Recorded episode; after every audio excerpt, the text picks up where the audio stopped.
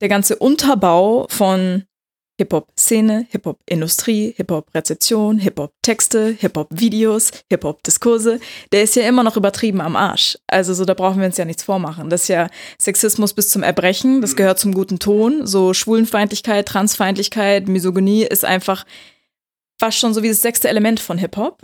Also Meinung wird immer wichtiger, aber diese Meinung über Musik zu publizieren ist dann auf einmal problematisch. Das finde ich irgendwo merkwürdig und man muss auch mal irgendwie bedenken, das ist so ein bisschen der Ursprung des Musikjournalismus. So, ich habe hier geile Mucke, ich will das geil beschreiben, ich will, dass andere Leute peilen, was daran geil ist. Und wenn du, jetzt willst du die Wurzel wegschneiden, weil es allen Leuten zu kompliziert wird, sehe ich nicht. Ich liebe Musik. Same. Musik ist einfach mein Leben. Ich höre ja. immer, immer Musik.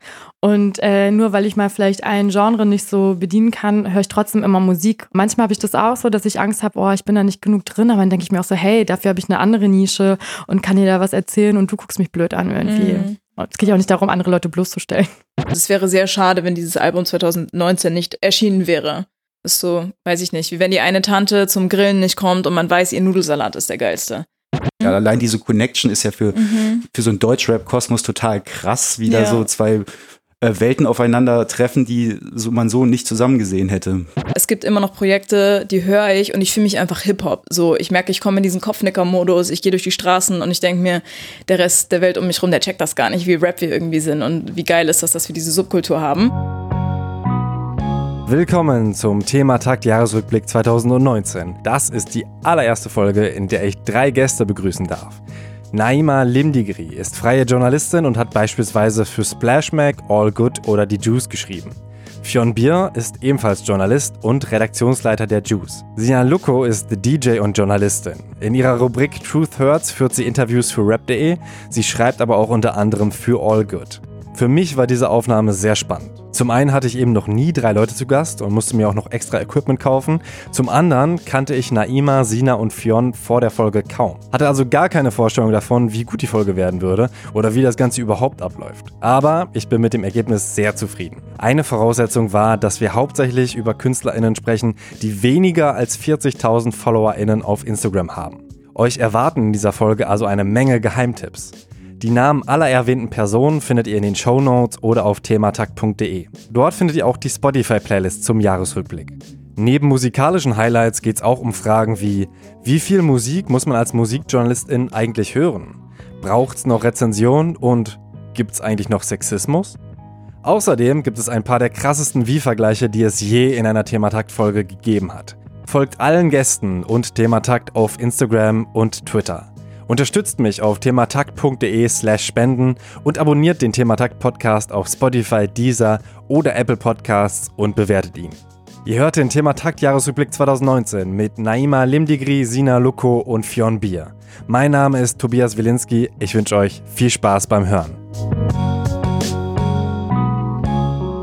Schön, dass ihr alle Zeit finden konntet. Naima, Fionn und Sina. Und ähm, ich würde äh, kurz mit so einer kleinen Vorstellungsrunde, jeder liebt es, beginnen. Und zwar ähm, bist du, Naima, freiberufliche Journalistin, hast unter anderem für Splashmac gearbeitet, für Juice. Und ähm, ja, wie hast du denn das Jahr, das Hip-Hop-Jahr 2019 erlebt? Mm, zugegebenermaßen sehr durchwachsen. Also ähm, ich finde, dass viele interessante Dinge passiert sind im Deutschrap und allgemein im Hip-Hop. Ähm, habe aber auch für mich selber gemerkt, dass ich so, ich, dass ich so ein bisschen einen Overkill hatte, dass ich teilweise gar nicht so die Muße hatte, mich mit vielen Dingen auseinanderzusetzen, weil auch sehr viel einfach stattgefunden hat. Und woran lag das? Mm, ich glaube, das ist ein, das hat eher persönliche Gründe, dass ich so ein bisschen Deutschrap ein bisschen über hatte und dass ich das Gefühl hatte, dass gewisse Diskussionen, die wir im Deutschrap führen, gerade aus so einer feministischen Perspektive oder aus einer progressiveren Linse, ähm, das Ganze zu betrachten, dass die so ein bisschen sehr oberflächlich stattfinden und mir nicht tief genug. Und dass das aber irgendwie der Anspruch gewesen ist, mit dem ich in Deutschrap gegangen bin. Und dass da so eine ganz große Frustration entstanden ist irgendwann, dass ich das Gefühl hatte, wir führen hier diese Diskurse, die wenigen Frauen, die es im Deutschrap gibt, versuchen immer wieder diese Linsen irgendwie auf Deutschrap zu setzen, kritischer auf Deutschrap zu gucken. Und es wird weder gewertschätzt noch geht es irgendwie in die Tiefe. Also es gibt mittlerweile auch feministische Diskurse im Deutschrap, so wie Feminismus im, Deutsch, im Mainstream angekommen ist, ist er auch im Deutschrap angekommen. Aber weder besonders fundiert, noch kritisch genug, noch laut genug, noch stark genug, noch wütend genug. Ich glaube, Frustration ist das richtige Wort oder auch so eine Stagnation am Ende des Tages, wo ich das Gefühl hatte, egal wie oft man mit Künstlern redet, es kommt wieder äh, irgendwie Projekt XY raus. Und da findet irgendwie genau dieselbe Scheiße statt, die wir auch schon in den letzten zwei Alben irgendwie besprochen hatten. Hm. Ähm, was auch dazu geführt hat, aber dass so ein paar schöne Dinge an mir vorbeigegangen sind, sodass ich wirklich teilweise das Gefühl hatte, ich muss nachholen, so ich muss so ein bisschen nacharbeiten oder ich muss irgendwie so mäßig in die Schülerhilfe gehen und mir jetzt nochmal Deutschrap reinziehen. Hm. Ähm, und so ein paar Alben nachhören, um dann auch festzustellen, boah, es gibt immer noch Projekte, die höre ich und ich fühle mich einfach Hip-Hop. So, ich merke, ich komme in diesen Kopfnicker-Modus, ich gehe durch die Straßen und ich denke mir, der Rest der Welt um mich rum, der checkt das gar nicht, wie Rap wir irgendwie sind und wie geil geil ist das, dass wir diese Subkultur haben. Aber auch immer dann Rap so nach außen verteidigen zu müssen und so, das sind so, das sind so Sachen, die haben mich einfach abgefuckt. Weiß ich nicht. Das hat so ein bisschen meine Lust daran gekillt, mich damit auseinanderzusetzen und auch mir das Identifikationspotenzial genommen für diese Subkultur, die ich ja sehr liebe und die mich auch irgendwie krass berührt und mich abholt wie keine andere. Also wir werden auf jeden Fall über ähm, Highlights und äh, Downlights. Abstürze. Äh, und über Abstürze äh, sprechen. Das war mir auch schon klar, dass das ja auch vorher gesagt, so hey, wenn ich komme, dann werde ich nicht nur positive Sachen erzählen, aber darum geht es ja auch heute nicht. Wir wollen ja auch äh, ein paar Sachen kritisieren und äh, abkotzen. Aber erstmal äh, kommen wir noch zu Fionn. Schön, mhm. dass du auch da bist. Du bist Redaktionsleiter der Juice mhm. und ähm, da ist ja auch gerade sehr aktuell. Die Juice ist jetzt das letzte Mal als Print rausgekommen. Sie mhm. liegt hier. Da auch nochmal natürlich interessant, wie hast du denn das Jahr auch gerade persönlich da erlebt? Auch tatsächlich sehr durchwachsen. Ich habe äh, vorgestern mit einem Freund darüber gesprochen, dass ich äh, in diesem Jahr das erste Mal so richtig das Gefühl hatte, dass so der Deutschrap-Kosmos für mich in meiner Wahrnehmung ein einziges Rauschen ist. Es ist so ganz viel passiert und ich habe auch ganz viel rezipiert, aber es ist irgendwie, es ist nicht so richtig was hängen geblieben und dann war ich auch zwischendurch äh, auch tatsächlich so ein bisschen überdosiert und habe dann angefangen, aber gar nicht so vorsätzlich, sondern so auf so ein natürlichem Wege mich mehr mit so Sachen aus England zu beschäftigen und dann da auch eher so Ezra Collective und Jazz-Sachen und sowas zu hören und zu gucken, was da so gerade passiert, was ja auch mit dem Brexit zusammenhängt, dass da gerade sehr viel Umschwung ist und deswegen sehr viel kreative Energie da stattfindet. Und das fand ich dann Anfang des Jahres bis zum Mitte des Jahres eher, eher spannend und habe dann irgendwann so gemerkt, oh, es gibt ja auch noch deutschen Rap, was ist da jetzt eigentlich passiert? Also klar, ich so aus beruflichen Gründen setze ich mich damit schon tagtäglich auseinander, aber emotional war ich dies Jahr auch nicht so richtig im deutschen Rap unterwegs. Klar, es gab so ein paar Ausreißer, so Haiti, OG Kimo oder so, mhm. aber im Großen und Ganzen hat sich das auch bei mir so ein bisschen erschöpft dieses Jahr. Also es liegt aber gar nicht an der Qualität, sondern einfach vielleicht sogar wirklich nur an der Fülle Fühle ich total. der Dinge. Mhm. Ja. ja, man fühlt sich schon ein bisschen erschlagen. Ich muss auch äh, zugeben, dass es mir so ein bisschen so gegangen ist, auch gestern und vorgestern, wie wenn man sich äh, auf so eine Klausur vorbereitet und man weiß nicht genau, was abgefragt wird. Man, mhm. Voll, genau, ja. übelst. Man denkt halt so, irgendwie muss ich doch äh, als Experte rüberkommen und alles kennen und so, aber es ist halt einfach so eine Masse, dass es halt erschlägt. Aber da möchte ich auch nochmal anführen, dass es, glaube ich, uns ist das, glaube ich, bewusst, aber dass man sich wirklich auch nochmal explizit bewusst macht, es gibt ja nicht die Deutschrap-Szene. Es gibt gerade für Außenstehende diese Bubble, in der auch das alles stattfindet, aber gefühlt gibt es Szenen und zwar eben nicht nur Untergrund und Mainstream, wo wir vorhin schon mal auf der Couch ein bisschen drüber geschnackt hatten, dass eigentlich im sogenannten Untergrund alles recht ähnlich klingt oder recht ähnlich aufgebaut ist und dass im Mainstream auch alles relativ ähnlich klingt. Und nichtsdestotrotz gibt es ja auch darin wieder so wie bei einem Kuchen so mehrere Stückchen von der Torte halt einfach, die auch auf eine Art alle sehr verschieden sind, die lokal geprägt sind, die soundtechnisch anders geprägt sind, die, was das Alter der Protagonisten angeht, anders geprägt sind, die thematisch anders geprägt sind. Und eigentlich gibt's Deutsch-Rap-Szenen oder Deutsch-Rap-Szenen, wie auch immer man das nennen möchte. Ein Universum. Ein Universum, ja. Und auf die verschiedenen Planeten kann man gucken, aber irgendwie schwimmen die auch alle in derselben Suppe rum. äh, ziemlich krasse Punchline. Sina, du hast auch gleich, gleich mehrere Projekte in diesem Jahr gehabt. Ähm, und zwar ähm, hast du auch für rap.de unter anderem geschrieben. Du bist aber auch DJ. Können wir vielleicht direkt sagen, du warst sogar mit Erotic Toy Records auf Tour, über die wir. Skinny Black Boy. Und aber auch ähm, super interessantes Projekt, ähm, auch mit Machiavelli. Die Jungs haben übrigens auch einen coolen Podcast, auch gerade weil Fionn, du hast gerade schon meintest, über die ähm, englischsprachige Szene. Mhm. Äh, also die haben gerade Grime irgendwie so auch politisch untersucht und dann noch mit mehreren Leuten gesprochen. Auch eine super spannende Folge. Und ähm, Jasina, was, welches Projekt war, war das bei dir genau? Also erstmal für mich war dieses Jahr auch super intensiv. Ähm, Sommer auf jeden Fall auf den Fahrten zu den ganzen Festivals. Ähm, Deutschrap rauf und runter gehört, also auch so die Sachen, die bei Spotify ganz oben sind. Und ähm, was für mich, glaube ich, auch nochmal spannend war, ich ähm, schreibe auch für All Good und da habe ich auf dem Splash Berries begleitet, was tatsächlich ein queer-feministisches Kollektiv ist. Und ähm, das war nochmal eine ganz spannende Perspektive auch von ähm, denen zu hören, was es für die bedeutet, jetzt auf dem Splash eine eigene Bühne hosten zu dürfen und was da vielleicht auch nochmal für ein, eine Entwicklung im Deutschrap stattfindet. Also dass jetzt ähm, genau dieses Kollektiv auf Splash gebucht worden ist. Ja, zu den Projekten. Also ich habe jetzt einmal ein Format bei rap.de, was ich auch so ein bisschen, es jetzt nicht den klassischen Kiezkontrollgang macht, sondern irgendwie schaut, wo kann man sich mit Rappern hinbegeben und dass sie nochmal da was erzählen von eben, äh, also es heißt True Thirds. Und äh, da geht es halt nochmal darum zu schauen, sich ein bisschen mit unbequemen Wahrheiten in Anführungszeichen auseinanderzusetzen. Und das kann sowohl persönlich sein, es kann auch gesellschaftskritisch sein. Also das ist mir immer ganz wichtig, da auch nochmal so eine Perspektive mit reinzubringen. Und das Projekt, das ist nochmal was ganz anderes. Das, das Schulprojekt jetzt? Genau, das findet an der Schule statt und da hatte ich äh, Machiavelli eingeladen. Äh, unter anderem, Miri war auch dort zu Besuch und noch weitere. Und das war nochmal sehr spannend, die Rückmeldung da von Machiavelli zu bekommen, dass sie meinten, boah, wir sind so in unserer Journalistenbubble irgendwie drin. Und jetzt haben wir mit dem wirklichen Deutschrap-Hörer gesprochen. Also es ging dann irgendwie um diese Diskussion, äh, wenn Rapper in ihrem Privatleben Sachen machen, ähm, kann ich das dann hören? Und äh, das äh, nach derer Auffassung es dann sehr einheitlichen Konsens gibt, so in diesen Journalistenkreisen. Und dort in der Schule gab es halt überhaupt keine einheitliche Meinung. Da ging es halt richtig in die harte Diskussion und das, ähm, glaube ich, tut auch nochmal immer ganz gut, da aus so Bubbles rauszukommen und mit den Leuten zu reden, die Deutschrap sind. Ich weiß nicht. die deutscher Hip-Hop sind, wie ja. Santino einst. Ja, ich kann mich dem auch nur anschließen. Also ich fand das auch super schwierig jetzt. Ähm, mich irgendwie wegen dieser Fülle dieses Jahr so vorzubereiten, irgendwie Top 15 oder so aufzustellen, das ist total schwierig. Und ähm, ich mich tatsächlich auch Ende des Jahres jetzt viel mehr wieder im englischsprachigen ähm, Rap wiedergefunden habe, auch durch eine Reise nach Kalifornien.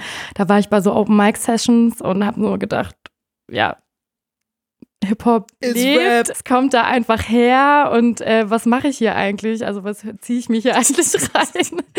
ähm, bin jetzt auch wieder so ein bisschen von dem Trip runtergekommen, ähm, habe jetzt auch einfach gemerkt äh, in meiner Top-Aufstellung, dass es viele geile Sachen gab dieses Jahr, aber habe auch wieder so ein bisschen meinen Weg zu den Roots gefunden, viel R&B und so. Ähm, da gibt es einfach ganz tolle Sachen. Ja, krass. Also dann, bevor wir über, über schlimme Sachen reden, bevor wir Sachen kritisieren, können wir vielleicht erstmal ähm, Highlights äh, in den Vordergrund stellen und ähm, würde jetzt einfach mal mit dir, Fion, anfangen. Was sind denn äh, zum Beispiel Highlights für dich, Fion? Was sollte man gehört haben in diesem Jahr?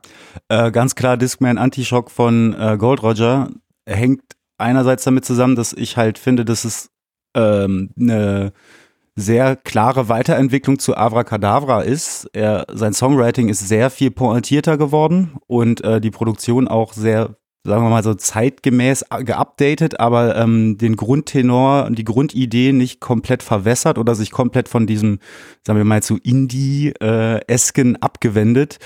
Und es macht für mich einfach total Sinn. Es liegt aber auch, glaube ich, ein bisschen daran, dass ich da auch so emotional dran, drin verhaftet bin, weil ich den Gold Roger auch schon eine Weile kenne. Er kommt ja auch aus dem MOT vom Splash Mac, wo ich auch eine Weile war. Und Vielleicht kannst du mal kurz erklären, was das MOT für, für äh, Das war ein Video-Battle-Turnier, was ihn so mehr oder weniger äh, bekannt gemacht hat. Hieß für Moment of Truth. Äh, Moment of Truth hieß das, genau. Und äh, das macht halt Spaß, irgendwie zu sehen, wie äh, so ein Künstler über die Jahre wächst und äh, wirklich immer besser wird. Und ich denke schon, dass da vielleicht eines Tages sogar ein äh, Konsensklassiker-Album in ihm schlummern könnte, das irgendwann das Licht der Welt erblickt. Vielleicht hast, ist es schon Antischock. Du hast ihn ja auch live gesehen, ne? Das ja. war auch äh, ist auch immer schön. Ne? Ich habe ihn äh, vor, mhm. vor ein paar Jahren mal auf der Fette La Musique gesehen. Mhm. Das ist schon auch, äh, er kann es auch. Ja, ja, er kann es. Er ist auch immer besser geworden. So, ich habe ihn nämlich, ich habe ihn irgendwann mal gefragt, warum er äh, eigentlich nie mit Backup auftritt. Und da meinte er so, äh, das mache ich erst, äh, wenn ich es kann. Also er ist dann auch so, dass er halt das wirklich alleine abreißen will und dann den Backup erst dazu holt, wenn er sicherstellen kann, dass es auch alleine klappt. So, und das ist wird auch immer besser auf jeden Fall. Sehr routinierter Live-Rapper, MC. Auf jeden Fall, ja. Ich fand es auch sehr gut. Ähm, was äh, ist so für dich eins, was hier spontan aufploppt? Äh, Naima, ein Highlight? Also, ich weiß nicht, ob das so ein klassisches Highlight ist, weil es nicht so besonders, wie soll ich sagen, positiv leuchtend ist. Es ist ein eher düsteres Projekt, aber für mich war dieses Brody 030 Album voll krass. Äh, ich habe das rauf und runter gehört und ich habe da so eine Art von for the lack of a politically better correct word, Ghetto-Romantik äh, rausgehört, die ich so schon lange nicht mehr gehört hatte. Das hatte sowas vom Bordstein zur Skyline-mäßiges für mich. Ja, fühle. Ähm, zum Beispiel Criminal Drama auf dem Album. Das ist für mich, ich, ich weiß noch, dass ich diesen Begriff im Kopf hatte, Ghetto-Oper oder Opera, weil das so, das, das kam so orchestriert rüber und das hatte sowas ganz tiefes, trauriges, kaltes Neukölln, Ehrenmord, Crack, U-Bahn-Aufgang, lastiges, aber man, man hat irgendwie trotzdem noch so den schwarzen warmen Tee und so die äh, schönen patriarchalen Brüder in der Runde und äh, die Sonnenblumenkerne irgendwie trotzdem noch rausgeschmeckt. Und auf diesem Album sind so ganz viele sprachliche Dinge, Reime, äh, Wortzusammensetzungen, Gastfeatures, Gastverses drauf, die in meinem Kopf so immer weiter gespult sind, auch wenn die Musik nicht mehr weitergelaufen ist. Und ich wusste, dass aus diesem ganzen Neuköllner SLS-Kontext so super viel gute Musik kommt. Aber ich war trotzdem überrascht, wie Brudi 030 abgeliefert hat auf diesem Album. SLS ist so Hassan K. und Gringo und genau. ist da noch wer dabei? Ähm, was geht bei Goldfinger? Goldfinger gehört dazu. Ja, ja, ja, auf jeden Fall, ja, ja. Der hat ja auch massiv auf dem Album produziert, mhm. wenn nicht sogar alles. Der macht doch eigentlich alles für, auch für Gringo und so. Ja. Ist doch so der Haus- und Hofproducer. Ja, ich meine, da gab es dann auch irgendwelche Clinchigkeiten zwischen den beteiligten Personen aufgrund von dies, das, Ananas. Ähm, ja, ich weiß nicht, also da waren Wortspiele drauf. Ich glaube, das könnte sogar, ich weiß gar nicht, ob das Brody 030 war, aber so Fluchtwagen über Weser statt Weiterbildung bei Träger. So, ciao. Das ist so, keine Ahnung, ich weiß nicht warum, aber das holt mich so ab. Und das ist so, das ist so Autobahnmucke für mich. Ich bin auch Autofahrerin und ich habe diverse Blabla-Mitfahrer gequält mit ja. diesen Alben, weißt du, wo dann so eine Greta einsteigt und so, äh, was läuft hier denn? Ja. Höllenautofahrer. Das war ein krasses Highlight für mich. Wo ich auch sagen muss, was ein Highlight für mich war, war das Juju Rogers Album. Einfach weil ich äh, Juju schon lange Musik machen sehe und Musik machen sehen habe, haben, machen sehe. Das klingt sehr, sehr gebildet auf jeden Fall. Ja, genau. Und äh, ich war, ich habe mich einfach gefreut, dass es endlich so ein fundiertes Projekt von ihm gibt auf Albumlänge, als in Albumform, wo er seine Ideen, seine Skills, seine Talente und seine Message irgendwie so vernünftig, kohärent zusammenpacken kann. Es mega musikalisch klingt, es intelligent klingt, es ähm, trotzdem in den Bauch geht, es so äh, so ein Stück Identität auch mitbringt, so ein großes Stück Identität mitbringt und ich würde behaupten, dass dieses Album Deutschrap 2019 qualitativ mitbestimmt hat. Also es wäre sehr schade, wenn dieses Album 2019 nicht erschienen wäre. Ist so, weiß ich nicht, wie wenn die eine Tante zum Grillen nicht kommt und man weiß, ihr Nudelsalat ist der geilste. So finde ich das einfach voll schön, okay. dass Juju dieses Album abgeliefert hat, weil ich finde, das ist eine Bereicherung für uns alle. Das heißt 40 Acres and Samula, ne? Exakt. Das ist äh, Hauptsächlich auf Englisch auch, ne? Hauptsächlich. Es gibt einen deutschen Verse auf äh, Identity heißt der Song, glaube ich, ähm, wo er sich genau mit dieser Ambivalenz zwischen Deutsch und Englisch und äh, Schwarz-Weiß, Deutschland, USA auseinandersetzt. Hat man ja auch nicht so oft, aber es kommt, glaube ich, auch wieder eher, dass äh, Leute eben äh, ja englischsprachige Mucke machen. Also früher war es ja lange auch ein No-Go und mhm. äh, hatte ich das Gefühl, es gibt irgendwie niemanden und jetzt gibt es dann doch schon einige in in einem gewissen, auf einem gewissen äh, Hip-Hop-Planeten, die eben genau, genau das jetzt machen. Ich habe das Album nicht so oft gehört, aber ich habe auf jeden Fall ein paar Songs äh, mir reingezogen und ähm, englischsprachig ist gar nicht so mein Ding. Also ich höre, wenn dann am liebsten eigentlich französischsprachig mhm. ähm, und äh, deswegen habe ich da auch am meisten eigentlich mitbekommen, aber das wollen wir jetzt mal weglassen. Vielleicht gibt es ja nochmal einen französischen Rap-Rückblick. Mitte des Jahres aber erst. Und ähm, Jasina, für dich, was waren da äh, musikalische Perlen. Kreuzberg.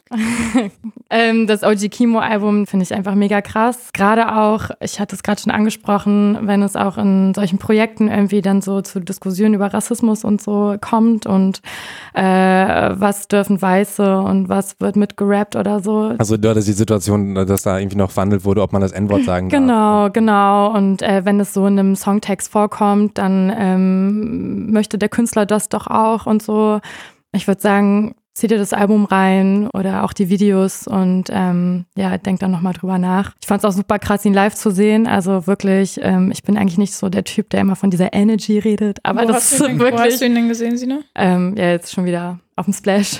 Ja. ähm, aber das war halt krass. Das war in diesem kleinen Jägermeister-Moped da irgendwie drin und das war einfach unnormal. Also wirklich, ich habe gedacht, das Ding kracht zusammen irgendwie. Mhm. Und das war sowas, wo ich so sage, boah, das ist halt so, das ist irgendwie so true. Das war einfach mega abgefahren. Das war Da können wir jetzt Erlebnis. auch wieder äh, locker eine halbe Stunde drüber reden, weil als du vorhin so von einem Rückblick von einem Jahr gesprochen hast, Ja. ist mir aufgefallen, ich war dieses und ich war letztes Jahr nicht auf dem Splash, aus diversen Gründen, Ja. aber auch weil ich keinen Bock mehr hatte auf diesen Affenzirkus. Mhm. Und auf der anderen Seite ist es immer dieses so, fuck, ich nehme einfach so Momente nicht mit, die auf eine Art schon auch Rap sind und Hip-Hop. Auf der anderen Seite, Absolut. wie exklusiv ist dieses Event, wo auch nicht jeder hin kann, was sich nicht jeder leisten kann, wo es auch teilweise für Medienmenschen nicht so einfach ist, sich da irgendwie frei zu bewegen, das irgendwie finanziert zu bekommen, äh, diesen ganzen Aufenthalt so zu gestalten, dass man nicht mega abgefuckt nach drei Tagen wieder abreist. Und ich habe es mir einfach gespart und ich habe auch gemerkt, dass das so ein so ein Stück Deutschrap ist, was ich mir versagt habe, sozusagen.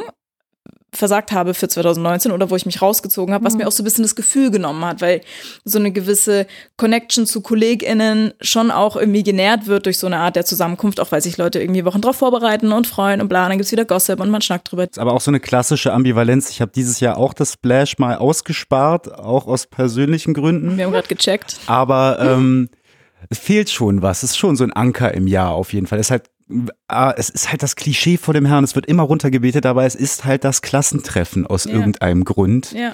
Mit allen negativen und positiven Ja, Seiten. genau, auf jeden. Und äh, ich hatte einfach keinen Bock auf die negativen. Ja, voll. Aber ich möchte jetzt noch ein bisschen Berlin representen, äh, was für mich auch noch Highlights auf jeden Fall sind oder waren. Also ist, dass so Leute wie Louvre ähm, 47 einfach auch mit der ähm, äh, ist gut EP ja, krass explodiert sind. Also ich habe ihn auch schon vor Jahren irgendwie Musik und Frieden gesehen und das war auch einfach schon krass. Der hat immer irgendwie seine Leute da am Start und das ist super nice, äh, das so mit anzusehen. Und wir hatten auch schon drüber geredet, Naima, so dieses ähm, Rap-Kreation-Konzert im Frühling, im Gretchen, das war auch irgendwie was Besonderes so für Kreuzberg. Ich meine, da stehen irgendwie so diese Boys True, das die ja irgendwie, noch. ja, auf jeden, die irgendwie seitdem sie, keine Ahnung, 15 sind, auf dem Schulhof gerappt haben und jetzt machen sie einfach das Gretchen voll und äh, alle sind da und das ist ähm, geil, freue mich voll für die. Und da gab es dann auch noch so eine andere Veranstaltung im Mensch Meier. Das war die Yes. Support Your Local Vandals Veranstaltung, wo es äh, auch so um Graffiti, Street Art, äh, ich glaub, Antirepressions Antirepressions äh, Soli-Arbeit äh, ging. Und da hat Rapcar auch ein kleines Konzert gespielt, neben anderen Beteiligten noch. Und die hatten so einen, so einen ausgebrannten, demolierten Wagen reingestellt ins Mensch Meier, was ja eh schon mega klein ist. Und da standen alle auf diesem Wagen rum und sind irgendwie abgegangen. Und es war so schöne Stimmung, außen war noch so ein Feuerspucker. Und das hat sich so sehr authentisch nach irgendwie lokalem Hip-Hop angefühlt. Ja, ich habe äh, auch äh, Louvre zweimal jetzt gesehen, beide Male äh, in der Burg Schnabel und ähm, beim letzten Mal, das war glaube ich montags sogar, ähm, das war von Diffus, die haben ja eben den, ja, Sina war auch da, sie grinst gerade, das war von Diffus eben, die ja sich jetzt auch mehr äh, Underground widmen, äh, Miriam David Wandi macht da Interviews und hat eben auch Louvre unter anderem interviewt. Ich finde es auch einfach eine interessante Energie, also es hat, äh, glaube ich, ganz oft so diesen Ursprung, da ist jemand, der ist irgendwie einigermaßen Newcomer, wobei Louvre zum Beispiel sogar 2017 schon irgendwie zum Newcomer des Monats bei Backspin gewählt wurde. Ich kannte ihn erst in diesem Jahr. Ah, Ähm, echt? Mhm. Dass die Leute aber halt gerade da nochmal krass supporten, bis die Leute halt dann irgendwie groß werden, dann vielleicht nicht mehr so krass dahinter sind. Ähm, aber äh, das ist, finde ich, auch nochmal ein guter Aufhänger, um über diese äh, ja, Hip-Hop-Szenen vielleicht zu reden. Wie nehmt ihr denn das wahr? Weil ihr habt ja gerade schon gesagt, ähm, es gibt einmal die Mainstream und dann die Un Untergrundszene, aber es ist ja, finde ich, voll schwer zu trennen, auch gerade wenn man so auf, äh, ich gucke dann bei Spotify immer so die mo- monatlichen Hörer, weil manchmal sieht man dann ja, okay, wow, die Person hat irgendwie 300 Hörer, ist aber irgendwie in der Schach- und Wasabi-Playlist und ich höre mir jetzt mal ein paar Songs an und manchmal gibt es ja welche, die haben schon 100.000, äh, nur weil die einen einzigen Song gedroppt haben, sind die dann noch Untergrund? So, äh, wo ist überhaupt so die, die Messlatte? Ich glaube, es ist in erster Linie so eine Einstellung einfach so. Also ich, Untergrund kannst du, glaube ich, nicht mehr so als Label für unbekannt synonym benutzen, sondern es ist halt eher so eine Haltung. So, wenn du halt Louvre nimmst, der auch irgendwie im Graffiti verhaftet ist, das ist ja dann nicht Mainstream, sondern eher so, ja, fast für die Kultur. Jetzt klingt schon wie so ein Opa. Ich glaube, ich rede nicht mehr. Ich glaube auch so eine DIY-Attitüde kommt Ja, da irgendwie noch mit jeden, rein, genau. die Indie-Attitüde. Auch eine gewisse Form von Anti-Haltung irgendwie gegen so vieles, wobei es dann auch natürlich immer sehr schnell kippt in Bezug auf Kommerzialisierung, Kollaborationen, Plattformen. Also, weißt du, es findet ja alles auf Spotify statt. Ist ja nicht so, als hätten. Als Aber was, meinst, was meinst du denn mit Kippen? Dass das nicht so ähm, super klar zu trennen ist, dass mhm. man sagt, hier sind die DIY-Leute, die irgendwie ihre Mucke auf Baumstämme packen und dann kommen die Fans dahin und hören das auf Baumstämmen, sondern alle haben ja ihren Spotify-Account, mhm. weißt du? Also es ist, es wird ja trotzdem dasselbe Geschäftsmodell bedient, ja. auch wenn Rap-Kreationen mit ihrem Sprinter rumfahren durch die Städte Deutschlands und ihr Merch verchecken, mhm. versus keine Ahnung, ein Kapital Bra, der einfach seinen Online-Shop hat oder so, oder ja. seine 15.000 YouTube-Kanäle, ist es irgendwie vom Ding her dasselbe Geschäftsmodell, Rap. So. Ich denke auch, es sind so, ähm, so viele Leute auf diesem Mittelstreifen irgendwie. Also wir hatten gerade auch schon kurz über Haiti geredet, die irgendwie auch auf jeden Fall so fester Bestandteil ist, äh, würde ich sagen, ähm, aber trotzdem auch so sehr ihr Ding durchzieht und ähm, sich dann auch vielleicht mal dagegen entscheidet, irgendwie mit ihren ganz bekannten Sachen rauszugehen und auch so weiter ähm, auch mit diesem Underground-Ding irgendwie spielt. Also ich glaube, es gibt relativ viele Leute, die gar nicht so zu kategorisieren sind. Wobei bei Haiti habe ich eher das Gefühl, dass sie sich äh, viel mehr wünschen würde. Also dass sie, glaube ich, nicht so, weil ihr gerade meinte, das ist so Haltung. Ich glaube, sie wäre schon lieber Mainstream viel, also sag ich mal, erfolgreicher, ja, ja. hätte mehr, mehr Follower äh, bekannt. Also ich glaube nicht, dass das bei ihr so ein Haltungsding ist. Das, ich glaube, das ist aber irgendwie auch das, was Sina meint, dass, dass die Kategorien nicht mehr so gut funktionieren. Also, dass so jemand wie Haiti natürlich will, dass jeder Zweite ihre Songs kennt und dass sie aber gleichzeitig mit irgendwelchen komischen Atzen aus Hamburg oder Charlottenburg, ja. die keiner kennt, irgendwelche Kurdenrapper oder so, gerne ihre Features möchte, weil sie so ein ganz spezifisches ähm, weil sie so eine ganz spezifische Ästhetik mag, die halt nicht unbedingt Mainstream ist, aber die auch den Mainstream bedient. Mhm.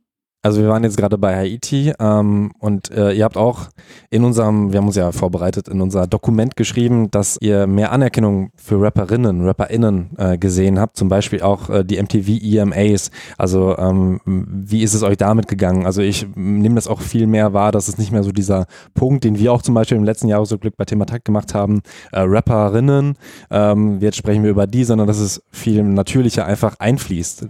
Hoffentlich. Ja, das wäre schön. Ähm, ich hatte jetzt auch ähm, ein Interview mit Antifuchs. Sie hat auch erzählt, wie sie immer ähm, darauf angesprochen wird und immer so dieses, ähm, wie fühlt sich das an? Und es ist doch so schön, wenn man einfach stattfindet. Natürlich ist es immer noch ein Thema, ähm, aber hier jetzt, äh, zum Beispiel bei diesen MTV ähm, EMAs, fand ich das total, ja, krass. Loredana und Juju haben einfach abgeräumt und Punkt. Also jetzt nicht irgendwie, ah, und auch obwohl sie Frauen sind, waren sie besonders geil. Nee, die haben einfach rasiert äh, letztes Jahr. Und da kann man einfach mal einen Punkt hintersetzen und sich für die beiden freuen. Wie ist es euch dabei gegangen? Also habt ihr es besonders beobachtet oder habt ihr schon auch länger gesehen? Es ist ein jahrelanger Prozess. Sixten gibt es ja auch schon sehr lange oder gab es schon vor vielen Jahren und so? Oder ähm, ist es in diesem Jahr nochmal verstärkt ähm, irgendwie? Ich habe schon den Eindruck, dass es stärker geworden ist. So auch so äh, Shirin David wurde ja jetzt auch noch nicht genannt, die wird ja auch immer irgendwo damit reingezählt, wo wir wieder bei unterschiedlichen Szenen sind. Aber zum Beispiel Juju mit Vermissen, ein Riesenhit, da hat ja niemand gesagt so, oh ja, für eine Frau ist das jetzt aber ganz toll gemacht. So, also es hat ja einfach keinen interessiert. Der Song hat einfach nur ganz viele Leute abgeholt und da siehst du ja, dass es halt eine, also dass es völlig legitim wird langsam. Wie siehst du das? Boah, ich glaube, das ist eine super vielschichtige Diskussion, ja, weil ähm, also wir können natürlich über kommerziellen Erfolg sprechen und wie legitim ist jemand, sobald er bzw. sie Erfolg hat äh, und äh, wie schreibt man dieser Person diesen Erfolg zu oder wie erklärt man sich den, äh, lässt man den stattfinden und unter welchen Rahmenbedingungen und der ganze Unterbau von Hip-Hop-Szene, Hip-Hop-Industrie, Hip-Hop-Rezeption, Hip-Hop-Texte, Hip-Hop-Videos, Hip-Hop-Diskurse, der ist ja immer noch übertrieben am Arsch. Also so, da brauchen wir uns ja nichts vormachen. Das ist ja Sexismus bis zum Erbrechen, das mhm. gehört zum guten Ton. So Schwulenfeindlichkeit, Transfeindlichkeit, Misogynie ist einfach fast schon so wie das sechste Element von Hip-Hop. Und ähm, gefühlt kann auch fast kein Verse stattfinden, ohne dass eine Frau, eine Mutter, eine Freundin, eine Ex-Freundin oder irgendeine andere obskure Frau ähm, geknechtet wird. Es gibt die wenigen Ausnahmen, zum Beispiel Rapcar, wo mir auch mal aufgefallen ist, so, tschüss, wie klingt eigentlich ein Projekt, wenn einfach mal keine einzige Frau beleidigt wird oder keine einzige mhm. schwule Person degradiert wird oder wenn man sich das einfach spart, weil es einfach unnötig ist, weil es überhaupt kein, das transportiert überhaupt nichts. Ja, jetzt schweife ich selber ab, aber. Aber das ist interessant, das ist mir nicht mal aufgefallen. Also ich, es heißt jetzt nicht, dass ich da nicht drauf achte, aber mhm. bei Rapcar ist das halt so, dass so natürlich, es passiert in diesem Kosmos einfach nicht. Ja, ja, safe. Aber mhm. als wir dann zum Beispiel drüber gesprochen haben, da waren die Jungs auch so, ja, kommt uns einfach nicht in Sinn. In unserem Crews sind Mädels, mhm. in unserem, wir sind mit Mädels aufgewachsen hier in Kreuzberg, bla bla bla. Und man sieht sie ja auch irgendwie so gefühlt als so gleichberechtigte Protagonistinnen in den Videos erscheinen und mhm. ist auch so voll ungewohnt, dass so Mädels einfach mitmobben in den Videos, wie wir das ja kennen von jung sein und irgendwie Hip-Hop sein und so ein bisschen Straße sein und so. Aber wenn man sich den ganzen Rest anschaut, dann sind Frauen einfach nur Deko oder Projektionsfläche für Hass oder so eine outgesourcete Mutterliebe, die dann aber wie auch erst greift, wenn die Mutter dann schon gestorben ist und dann wird sie in den Himmel gelobt und davor ist irgendwie nichts mit Respekt und so. Deswegen, ich sehe das mega kritisch eigentlich, weil ich äh, der Meinung bin, dass diese wenigen Repräsentanten, die wir haben, die Sixtons und die Loredanas, das ist irgendwie so, da gibt es ein empowerndes Element. Es kann auch bei einer Frau, die sich nicht explizit als Feministin begreift oder einer Person, die sich nicht explizit als Feministin begreift, ein empowerndes feministisches Element geben. Das macht das aber noch lange nicht zu einem feministischen Element. Und nur weil eine Frau irgendwas macht, ist es auch noch kein feministischer Move. Also Sixton hat sich ja explizit von Feminismus abgegrenzt, mal und mal wieder. Zum einen, weil die das, glaube ich, weil die müde sind, immer äh, dieses Frauending wieder neu erklären zu müssen. Und zum anderen, weil die sich aber auch einfach diese, auf dieser politischen Ebene nicht als solche begreifen. Und das finde ich schon auch schwierig, weil das macht es für die Leute, die halt irgendwie Feminismus pushen, nicht gerade leichter, weil das ist dann halt so, ah, hier sind irgendwie Mädels, die können das alles machen und es ist so chillig und die müssen nicht die ganze Zeit die Feminismusfahne in den Wind halten. Und das macht es natürlich einfacher für männliche Protagonisten oder sexistische Protagonisten, dann wieder die Feministinnen rauszusingeln und zu sagen, ihr seid voll stressig, hier sind auch chillige Bitches. Hm. Ja, ich, ich glaube, ähm, was auch so ein Problem ist, ist halt, was einfach mit diesem Begriff mitschwingt. Also wenn Bei ich dann welchen Begriff Feminismus? Feminismus. Also wenn ich dann so höre, äh, wenn irgendwie ähm, irgendwie Frauen im Rap sagen, ja, ich finde halt statt und das ist meine Form von Emanzipation, ähm, dann denke ich mir so, ja, das klingt doch äh, klingt doch, also selbstbestimmt, ist, ist doch dein, dein Form von Feminismus. Also diesen Begriff kann ich ja für mich selber auch füllen. Und äh, viele verbinden aber eben damit diesen erhobenen Zeigefinger und äh, dieses ähm, Leute sprachlich irgendwie runtermachen, wo Leute vielleicht gar nichts mit so einer akademischen Sprache oder so anfangen können. Und das ist ein Problem. Ich habe halt das Gefühl, wir, wir führen so eine Stellvertreterdiskussion, wo es überhaupt nicht mehr darum geht, sich die Struktur anzugucken von Deutschrap, sich die Struktur anzugucken von Labelarbeit, Booking, ähm, äh, Rezeption, Medien, wo es auf einmal wieder nur darum geht, dass äh, Rap Entertainment ist, dass es ein Spiegel der Gesellschaft ist und dass wir nicht in der Lage sind, als Community und als Szene zusammenzurücken und zu sagen, wir haben hier ein mieses sexistisches Problem und wir müssen irgendwo anfangen, uns darum zu kümmern und Leute irgendwie auch accountable zu halten für ihr Verhalten, für ihre Texte, für ihre Aussagen und es nicht die ganze Zeit unter Kunstfreiheit oder keine Ahnung, Rap ist Rap, verpiss dich, Fotze, so irgendwie unter den Teppich zu kehren. Das bringt's halt irgendwie nicht. Aber da habe ich äh, gerade wahrscheinlich auch in diesem Jahr, vielleicht auch im letzten Jahr schon, aber äh, ich finde gerade in diesem Jahr mehr und mehr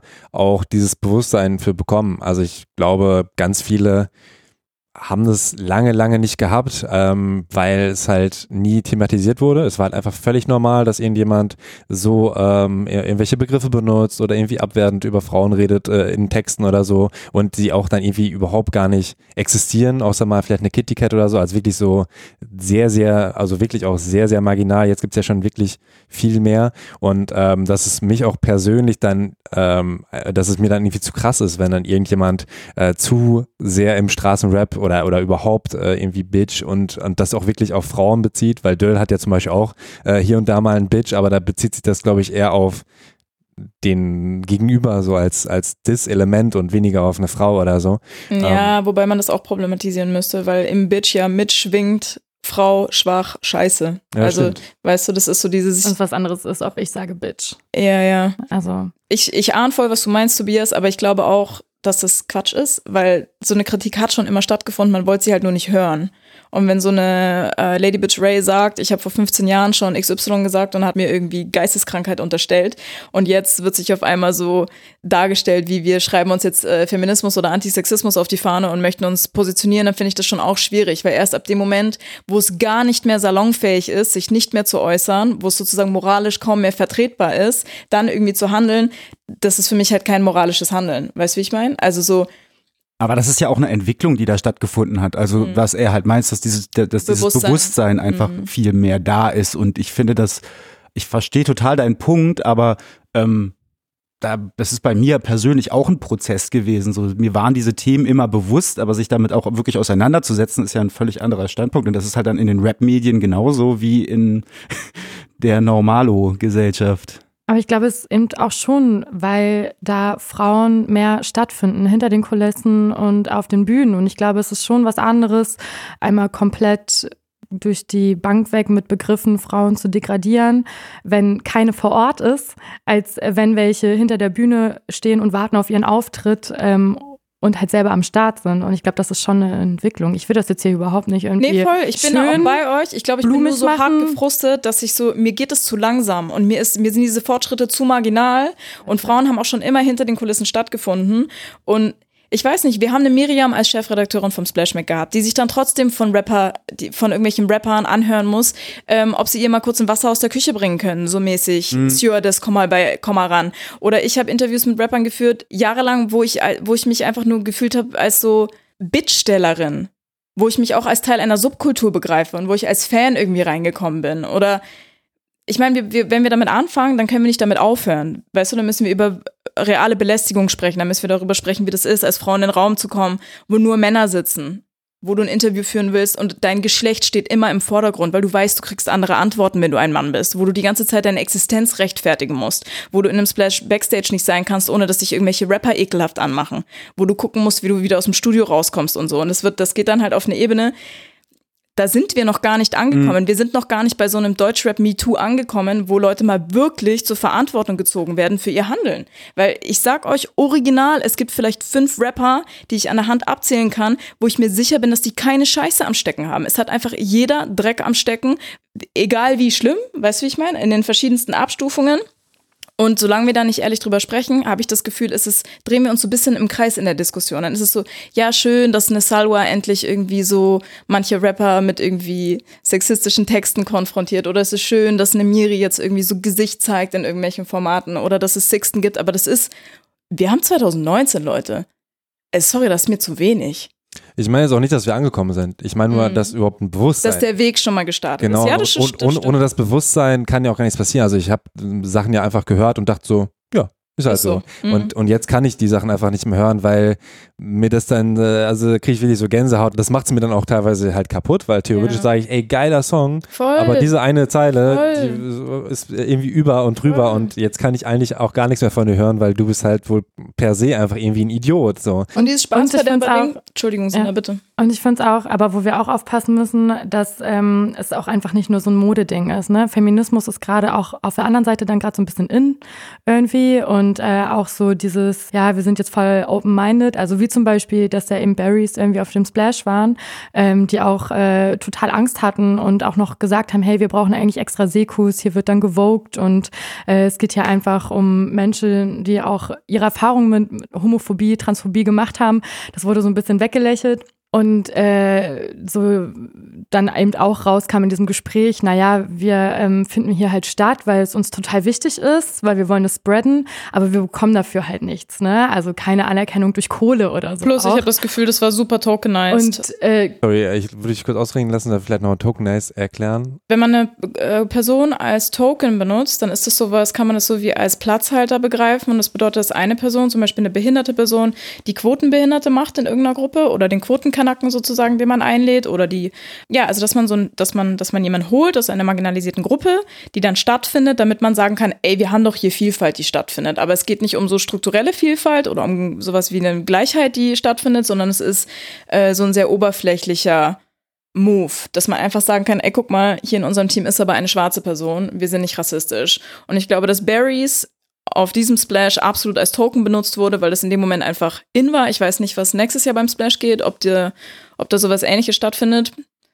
Aber ich kann mir gut ja, vorstellen, also, nicht. Da sind wir ja überall. Also wenn es um äh, Diversity geht, also dann können wir jetzt auch, also es hat nichts mehr mit Musik zu tun, aber äh, wie Nike und die Werbung mit dem Hijab, also wer ja, full, nutzt da full, wen full, für sich, ne? Und äh, auf einmal kriegt Nike die Props davon. und nicht Zaynab. So Zaynab hat sich da hochgeboxt, nicht Nike hat sie da hochgeboxt.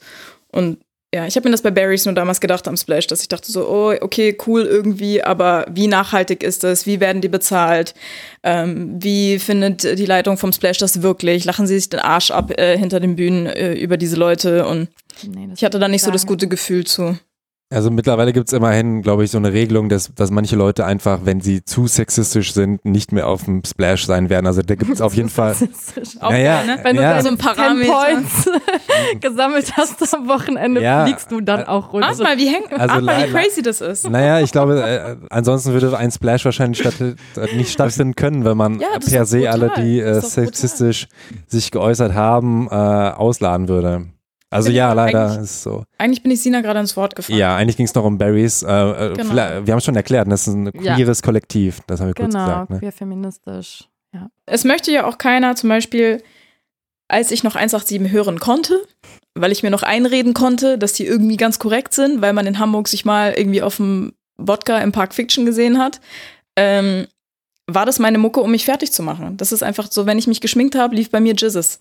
Und irgendwann kam der Punkt, wo ich mir das nicht mehr geben konnte, weil ich mich selbst nicht die ganze Zeit durch meine eigenen fucking Kopfhörer degradieren konnte und da irgendwie noch Spaß bei haben konnte. Und ich habe mir, also was ich so lustig finde, ist, dass man Feministinnen oder Menschen mit einer feministischen Linse oft diesen Spaßverderbermodus vorwirft. Aber das Ding ist, uns wird am allermeisten der Spaß verdorben. Weil es ist genauso unsere Kultur und es ist genauso unsere Mucke und wir können es uns einfach teilweise gar nicht geben, weil wir auch noch mit den realen Konsequenzen von, wie finde ich als Frau im Deutschrap statt, zu leben haben. Das heißt, wenn ich davon höre, wie irgendjemand in einem Song eine Klatsche bekommt, in irgendeinem Backstage weggehauen wird oder was weiß ich, dann gehe ich halt mit diesem Bewusstsein wieder in irgendein fucking Backstage, wo ich sowieso schon weiß, dass mich alle angucken, weil ich als Frau in diesem Backstage laufe.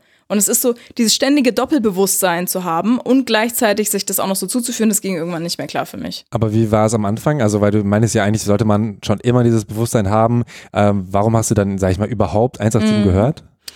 Das ist eine gute Frage. Ähm, Wahrscheinlich Hamburg, war? Ja, erstens Hamburg, zweitens Anti, drittens Straße, viertens geil, so das war so voll neu und anders und so, keine Ahnung, die ganze Ästhetik war voll krass am Anfang und dieses, dass da so, ich meine, Jesus und Bones, die sind ja auch riesig, ne? Und dann kommen so zwei Riesen in so roten Jacken irgendwie so um die Ecke und mit ihren ganzen Karren und so. Das hatte schon, so dieses Gefährliche hat auch so einen gewissen An Anzugspunkt irgendwie. Die waren auch in der Stadt äh, relativ präsent immer. Ne? Also ich habe vor, vor zehn Jahren oder so war ich ähm, zufällig bei der Release-Party von Haudegen. Ach krass. So beim ersten Album im, äh, wie heißt dieser Rockabilly-Laden da, ähm, Hans-Albers-Platz? Um. Ähm. Egal, ich habe die Location vergessen, vielleicht fällt es mir gleich noch ein. Und äh, die spielten da und ähm, da war Bones draußen und es war halt noch way before überhaupt irgendwie äh, die krass berühmt waren. Aber ich kannte die halt übers Internet schon und wenn du halt durch Hamburg läufst, dann äh, stolperst du öfter mal so über die Namen schon seit längerem. Und da steht dieser Typ da, ist halt so, weißt du, wie groß ist der? 1,95 und ist so, also auch so ein bisschen finster rein und telefoniert so, ich bin hier mit Rilla und ich so, oh Gott, da steht Bones, ich gehe mal ganz schnell weg. So, weißt du, also halt auch so dieses, diese Ausstrahlung, so dieses Gefährliche ist ja auch einfach dann so in der Persona da und das ist, glaube ich, auch so ein bisschen die Faszination. Auch generell, wenn du halt so etwas rappst und dann siehst du auch noch danach aus, so, das ist halt einfach so eine Magie, die da drin steckt.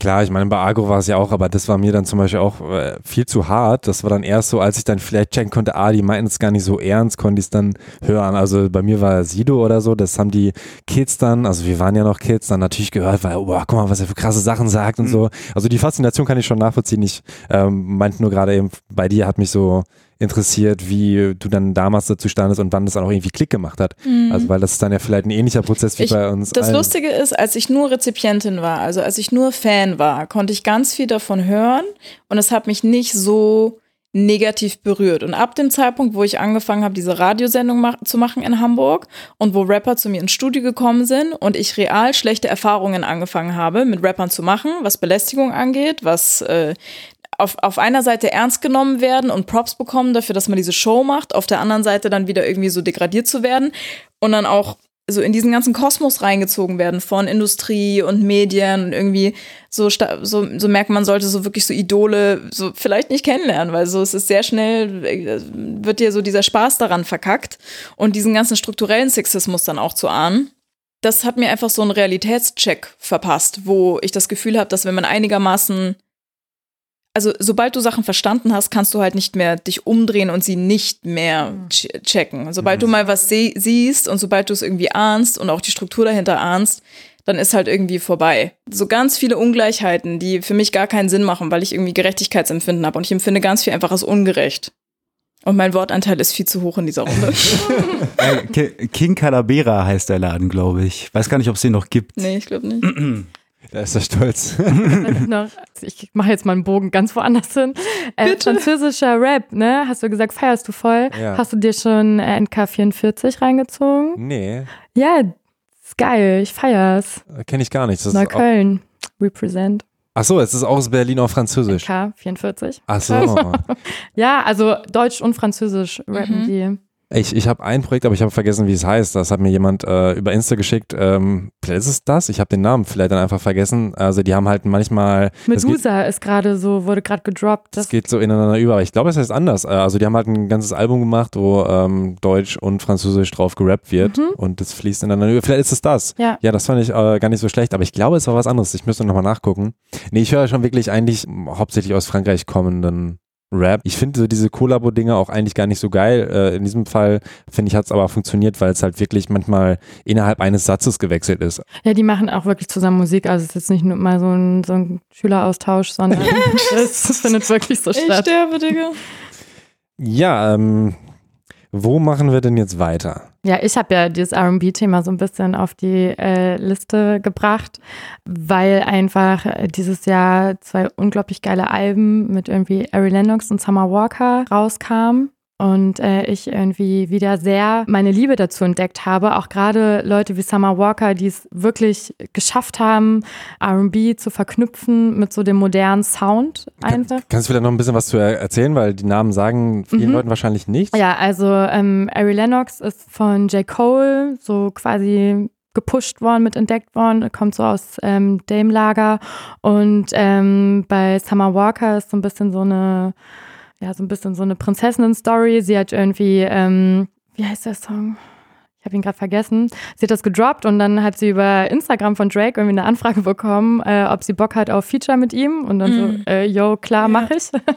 Und ja, Drake ist jetzt irgendwie so größter Summer Walker-Fan und äh, ihr Album Over It kam jetzt im Herbst raus und sie hatte dann drei Shows in London, also hintereinander, die direkt ausverkauft waren. Ich durfte bei einer dabei sein und es ist einfach, ja, es war so krass, dass ähm, so ja, okay, sie hat auch zwei Pole-Tänzerinnen mit auf der Bühne, aber ansonsten war es einfach eine krasse. Äh, Und sie ist übertrieben cute. sie ist super cute, sie ist übelst talentiert, sie hat sich dann da hingesetzt mit ihrer Gitarre und hat einfach mal so Akustik gespielt und die Leute waren so hin und weg und haben so gesagt, oh mein Gott, ich kann jetzt nach Hause gehen und sterben. Das äh, Aber was ist denn das Problem, dass sie Pole Dancer auf der Bühne hat? gar kein Problem. Also, Ich wollte nur sagen, ich wollte eigentlich gerade sagen, sie hat nur dort auf der Bühne gestanden und performt, also ihre Musik hat ausgereicht, aber Hm. sie hatte noch so ein Gimmick. Nee, Hm. voll schön, wunderschön, feier ich, fand das geil. Und du hast ja auch mit Ebo gesprochen, ne? Du hattest auch mal so eine Ebo-Reportage dieses Jahr gemacht, was ja auch so ein bisschen Genau, R&B angelastet ist. genau, auf jeden wie heißt ähm, Duania? Dunja? Wie? Wen meinst du? Ihre, ähm, ihre, die manchmal bei ihr ähm, Backup-Sängerin so macht? Ähm, okay, die kommt von diesem One Mother Kollektiv, Ja. oder? Müssen wir gleich nochmal nachgucken. Ah, ist ja Ähm, so. genau, und äh, das, genau, das ist auch ganz geil, weil sie da halt ähm, in Hamburg, genau, auf, Mhm. der- auf dem Reeperbahn Festival von dieser Sänger, Sängerin auch ähm, da supported worden ist. Ja, irgendwie, mich bockt das gerade total und ähm, wir hatten ja auch schon so ein bisschen drüber geredet, so in Deutschland Hoffnung auf so Frauen wie ähm, Ice-T und so. Ich habe dieses Jahr auch ein deutsches R&B-Projekt für mich so ein bisschen ins Herz geschlossen, das ist Jael. Mhm. Die hat Mhm. eine EP gemacht, Love mit Azad John. Die habe ich todes gefressen. Ist halt ähm, sehr, ja, halt auch schon irgendwie so Trap. Ja, Wo, jung. Wobei, wo, wobei, ja, genau, jung, weil ich finde immer Ja. so dieses, ja, das ist jetzt Trap. Es gibt, Ja. es gibt irgendwie in Deutschland nur so zwei Genres. Wenn es nicht Trap ist, dann ist es so Boom Bap, so, was ja auch totaler Mhm. Quatsch eigentlich Ja, ist. Ähm, Kopfnick. Immer entweder oder. Genau, und ähm, wenn man so diesen Faden weiterspinnt, hat sie jetzt dieses Album rausgebracht, A Story of a Stranger heißt es, glaube Mhm. ich. Das ist ja mehr Boom Bap dann. Aber das fand ich super spannend und super schön. Es ist halt auch so, also die Love EP hat sich sehr viel um so äh, Trennung und äh, Beziehung und solchen Dingen, ganz obvious, äh, gedreht. Und bei Story of a Stranger ging es dann mehr ins Konzept hinein. Nee, das hat mir einfach super gut gefallen. Ähm, was für ein Konzept? Erzähl doch mal. Oder weißt du? Nö, es ist, äh, ich kann es jetzt gar nicht so genau deklarieren. Das ist auch eine Weile her, dass ich es jetzt gehört habe. Ich habe es, äh, als es rauskam, sehr häufig gehört. Ich, es wird ein bisschen introspektiver, hatte ich den Eindruck. So und halt ähm, konzeptionell im Sinne von, dass es auch anders als die EP orchestrierter ist, ein bisschen mehr so abschnittsweise in Kapiteln gedacht. Das so meine, aber das ist auch wieder so eine bescheuerte Unterscheidung. So, ja, ich habe jetzt diese EP, das ist jetzt so mein Sammelsurium an Songs, die irgendwie aus einer Session heraus entstehen. Und bei einem Album gebe ich mir jetzt aber Mühe und stelle mich vor mhm. das Whiteboard und baue eine Geschichte. So, also ganz so ist es ja heutzutage auch nicht mehr. Aber das finde ich da auf jeden Fall auch ganz geil dann so mit diesen ähm, Features. Also so, mhm. weil jetzt so aus diesem englischsprachigen kenne ich das auch, dass dann halt selbstverständlich auch einfach sich so äh, große Rapper wie Black oder so, also dann auch ähm, diese RB-Sängerin mit irgendwie auf Tournee nehmen und halt Features machen.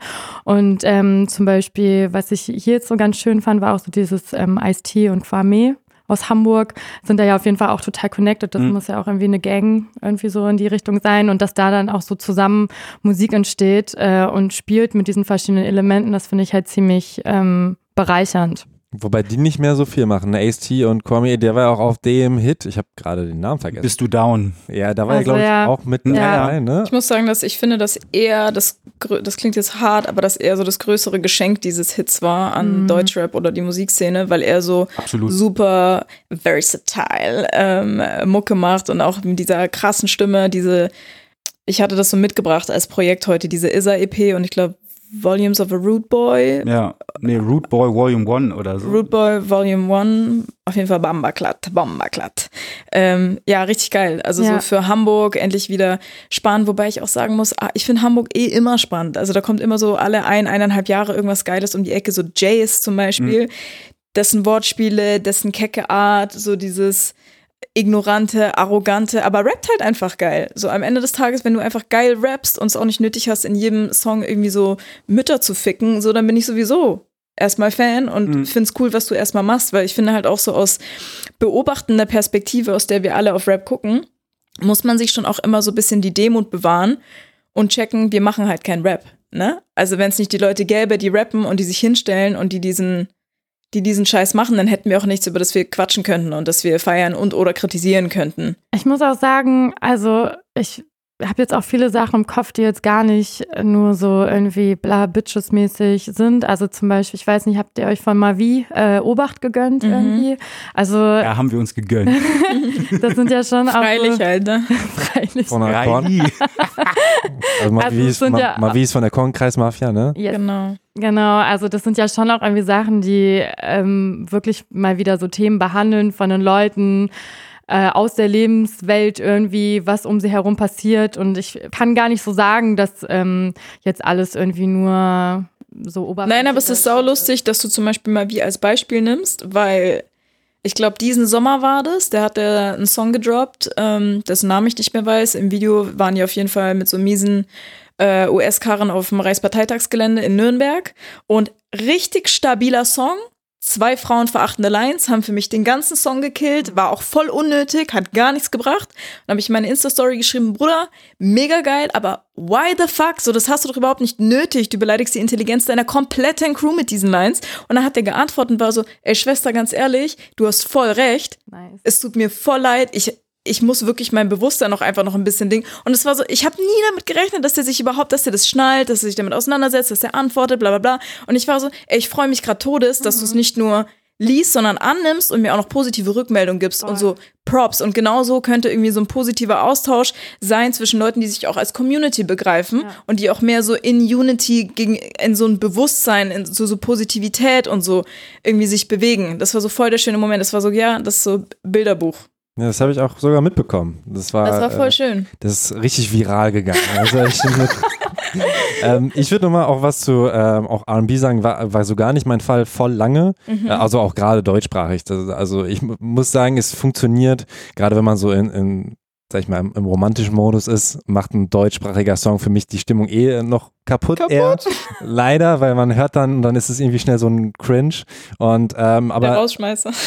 jein, ne? Aber ähm, ich muss sagen, ähm, für, für mich war Hallo, bleib mal ernst, Tobias. echt, das war sehr intim gerade. Ohne Scheiß.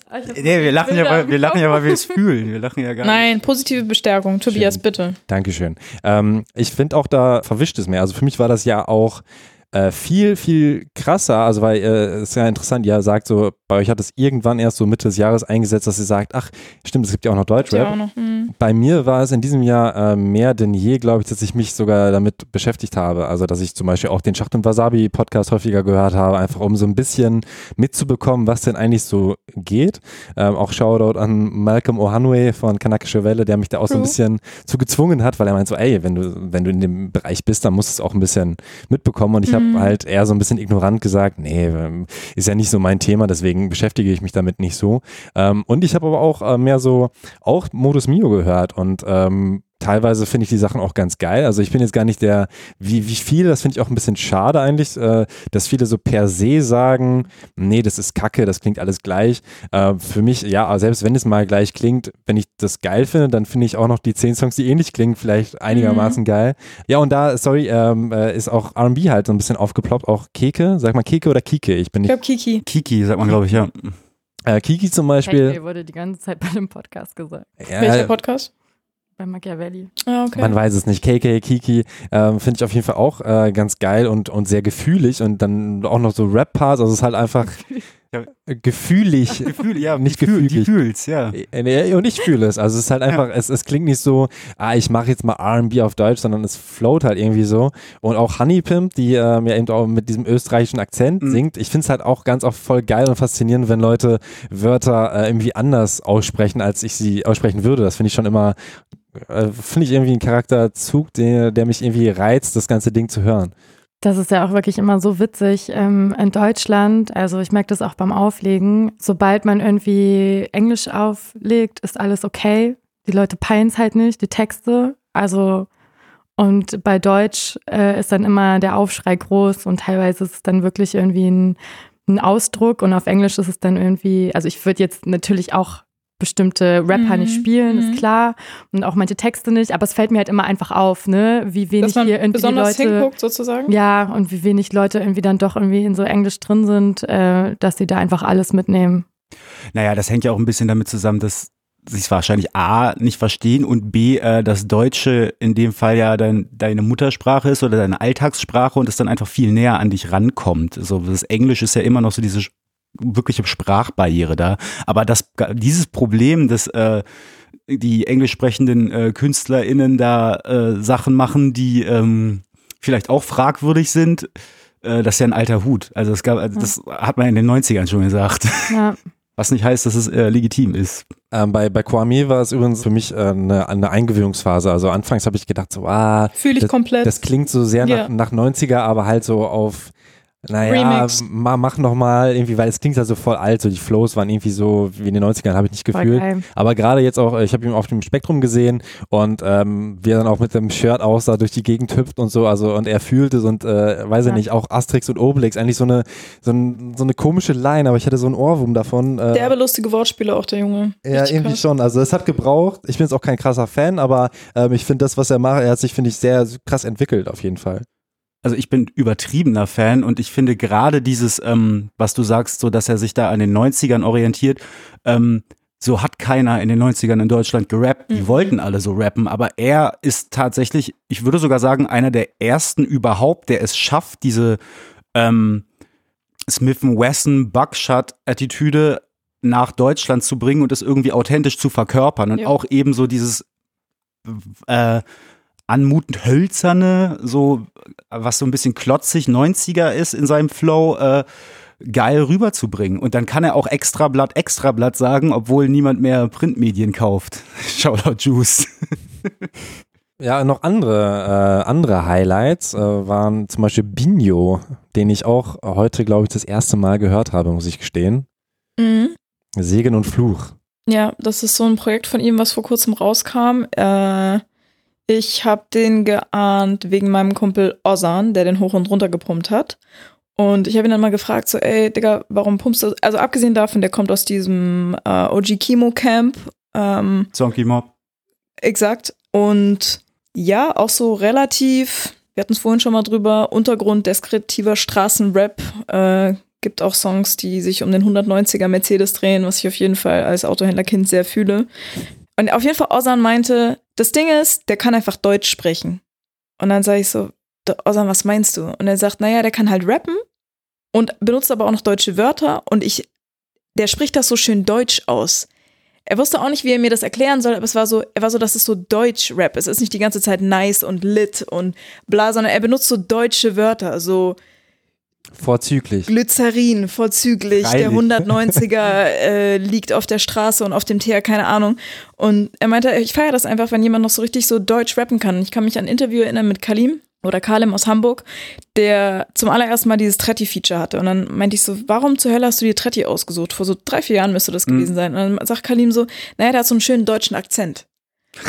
Und ich glaube, ich weiß schon, was er meint. Und irgendwie dasselbe, keine Ahnung, bei Binio ist auch so der, man fängt einfach an, mit dem Kopf zu nicken, man fühlt sich irgendwie Hip-Hop. Mir gibt das einfach ein gutes Gefühl. Das ist fresh, das ist hungrig, das ist genau dieses Anfangsmoment, wenn jemand noch so irgendwie in diesem Newcomer-Status ist, wo man noch so ganz viel von dem, von dem Herzblut irgendwie so merkt. Fionn nickt. Ja, so unverbraucht einfach. Unverbraucht. Und dann haben wir noch äh, Bobby Sun, Dip Sum Volume 1 von Fionn. Ja, das ist äh, auch aus der Donatello äh, Optimane Bubble. Ist ein Produzent, der dieses Jahr eine EP mit Donatello gemacht hat. Und das ist dieses Dipsum Tape. Und das ist halt, ja, so Memphis beeinflusster Straßenatzen-Sound einfach. Da, Mega Spaß. so ist Ja. halt auch einfach nur auf die Fresse. Da, Live auch mega geil. da geht's eigentlich nur ums Mobben und Mhm. äh, um den Turn-up und Also Mobben meinst du jetzt nicht Mobbing, sondern so ja, ja, und so. ja, genau, so halt Moshpit und so weiter. Ist halt einfach. Meine Goons sagen, ey, Ja, genau. Weißt du, so, das ist halt so, sagen.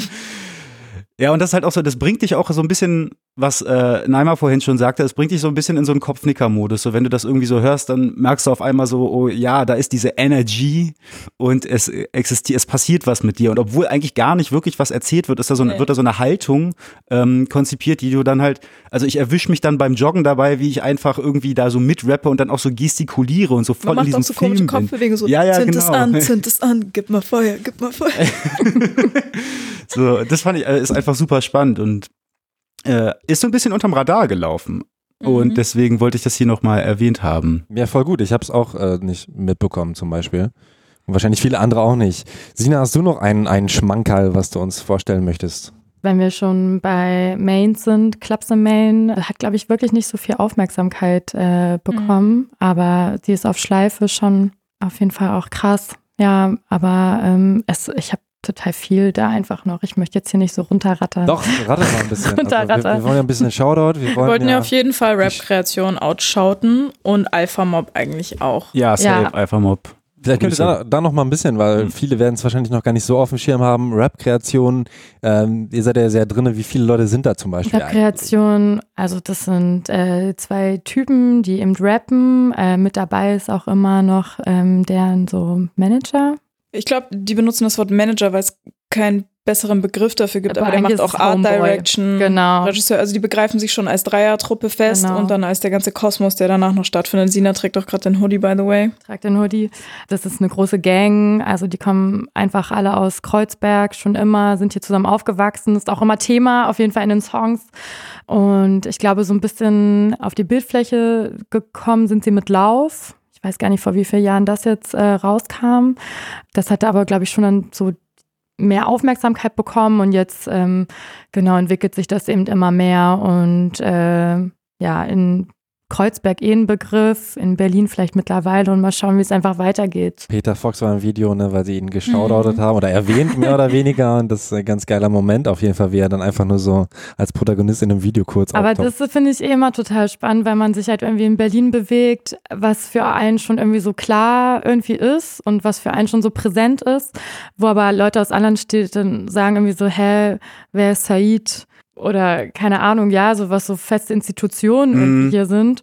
Und äh, ist aber wirklich einfach hier hier stattfindet. So, es ist so Berlin. Also zu dem Zeitpunkt, wo wir das jetzt hier aufnehmen, wann auch immer ihr das hier hören werdet, kam äh, Rap-Kreation erstes Album raus, gestern Nacht sozusagen.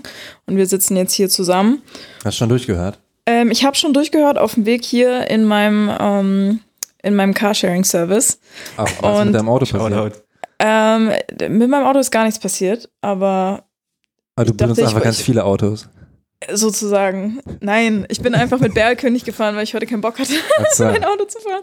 Ähm, aber genau, deswegen habe ich da noch nicht so eine krasse Meinung dazu. Aber aber diese Rap-K-EP, die haben ja so drei EPs gedroppt und ich fand, glaube ich, die dritte auf jeden Fall am krassesten. Ähm, weil die schaffen Ja, es auf jeden Fall so Hymnen zu schreiben und zu produzieren. Was ich tatsächlich auch spannend finde, worüber wir noch gar nicht geredet haben, der Produzent, der jetzt auch das Album produziert hat, MOTB, MOTB, der auch ganz viel für BAZ Mm, produziert, ja, ist eigentlich so einer der spannendsten Jungproduzenten, finde ich, die es momentan gibt. Erstens macht er sau viel, also er muss super fleißig sein, super talentiert, kriegt das irgendwie hin, so Banger zu machen und äh, melodische Sachen. Weiß ich nicht, auf jeden Fall sp- spannender Typ, über den ich auch nicht so viel weiß. Würde mich auch interessieren irgendwie. Äh, Ich weiß auch nicht so viel über den, deswegen kann ich dir da nur zustimmen. Aber ähm, ich glaube, das ist auch so ein bisschen Absicht. Also ich Mhm. Äh, setze mich ja auch so mit so der Beat, dieser Beat-Bubble Mhm. so ein bisschen auseinander und äh, habe auch ganz viele Produzenten schon äh, getroffen und ganz häufig sind das einfach Menschen, die gar nicht unbedingt in den Vordergrund wollen, Mhm. äh, sondern halt einfach im stillen Kämmerlein da ihre Fäden ziehen und ihr Süppchen kochen und äh, ihre Anerkennung halt über ja Hits kriegen. Ja, Und deswegen, ich finde es auch gar nicht so wichtig zu wissen, wer das ist. Wenn er eine interessante Story hat, was wahrscheinlich der Fall sein könnte, dann äh, super geil, erzähl mal. Aber Ja. die meisten Producer halten ja lieber sich im Hintergrund auf. Was ich aber noch sagen wollte, ist, ähm, du sagtest vorhin so äh, schön, dass ein paar Leute sagen so, ja, das, das klingt so schön deutsch. Ich finde, der Name Rap-Kreation ist super. Ich, Also ich habe das das erste Mal gehört und war sofort Fan, ohne irgendwas ge gehört zu haben, weil ich dachte so, Alter, wie 2019, ihr nennt euch Rap-Kreation, das ist Haltung. Fand ich super. Die haben erzählt, dass so, ein, so eine Art Indie-Label, sag ich mal, so ein deutsches, äh, die zu sich holen wollte. Und die Prämisse war aber, ihr müsst diesen Namen ablegen. Echt? Und die Was? Jungs waren so, fuck off. Auf keinen Fall. Und haben den dann für sich behalten. Ah, krass. Gab es Alternativvorschläge von dem Label? Kein Plan. Rap Creation oder so Kein? Plan. Weiß ich nicht.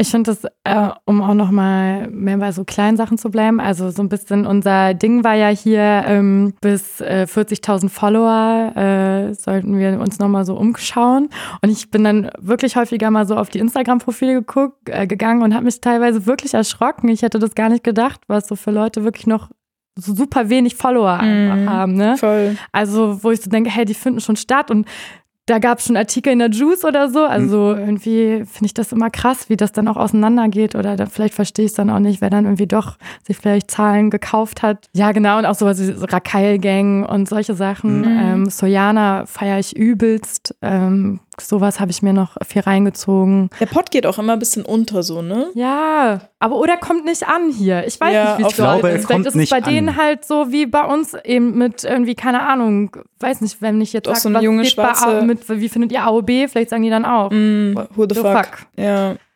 Ja, spätestens seit Skylines dürften sie ja jemand erkannt haben im Pod.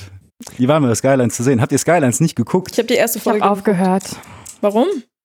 Äh, Weil es hat mich nicht so, es hat mich einfach nicht so mitgenommen, dass ich äh, so suchtmäßig da jetzt drin Okay. war. Ich, Ich habe eine Folge vier einer- Blocks-Anhängerin. Mit einer Freundin in Süddeutschland, die absolut nicht Rap-affin war und meinte, wir müssen es gucken. Und Naima ist voll Hip-Hop.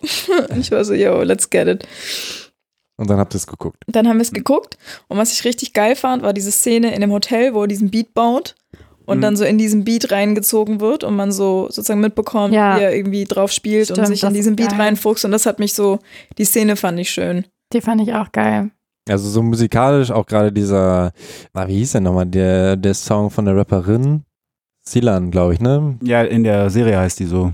Ja. Ich weiß nicht, ob die, äh, ist der eigentlich rausgekommen? Ist da irgendwie dieser Soundtrack Äh, irgendwo erschienen? Lustigerweise war ich einmal hier am Kotti und Mhm. hab, äh, weil ich habe es auch auf Spotify gesucht, nicht gefunden und am Kotti ähm, hatte so ein Späti-Besitzer das so voll aufgedreht und ich bin auch zu ihm gelaufen und meine so, sag mal, Wo wo, hast du du das den? her? Ja, und der meinte, ja, ja, ist auf YouTube.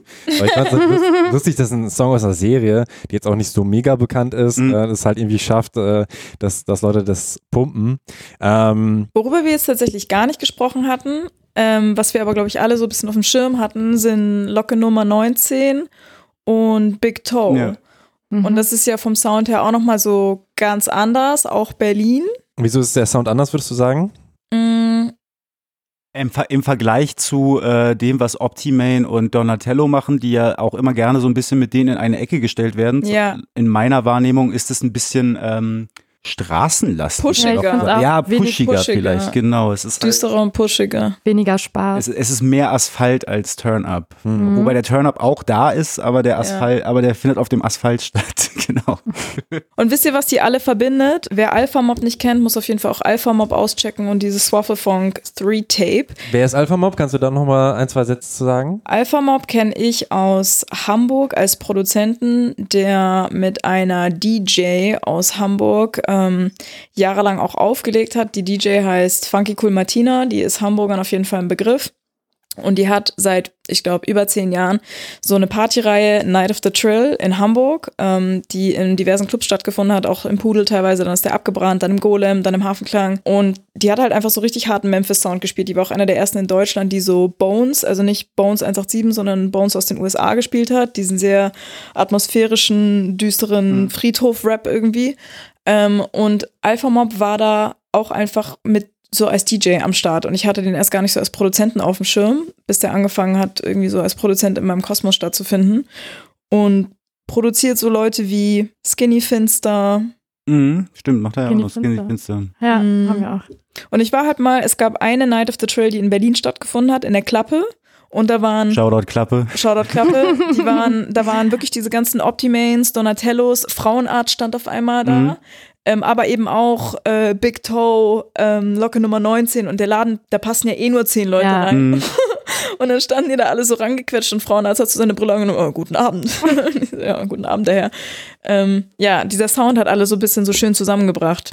Kiki ist auch auf diesem Swaffle Funk Tape mit drauf tatsächlich. Die ist sowieso sehr präsent gewesen. Die ist auf dem Kummer-Album gewesen. Ne? Was, Ja. Das hat mich sehr überrascht, aber ich fand es sehr schön. Trettmann doch auch sogar, oder? Hey, haben die nicht zusammen? Kummer. Kummer und Kiki, was? Ja, weil da ist da nicht noch eine dritte Person Ja, Elguni ist da noch mit Ah, drauf. genau, Elguni.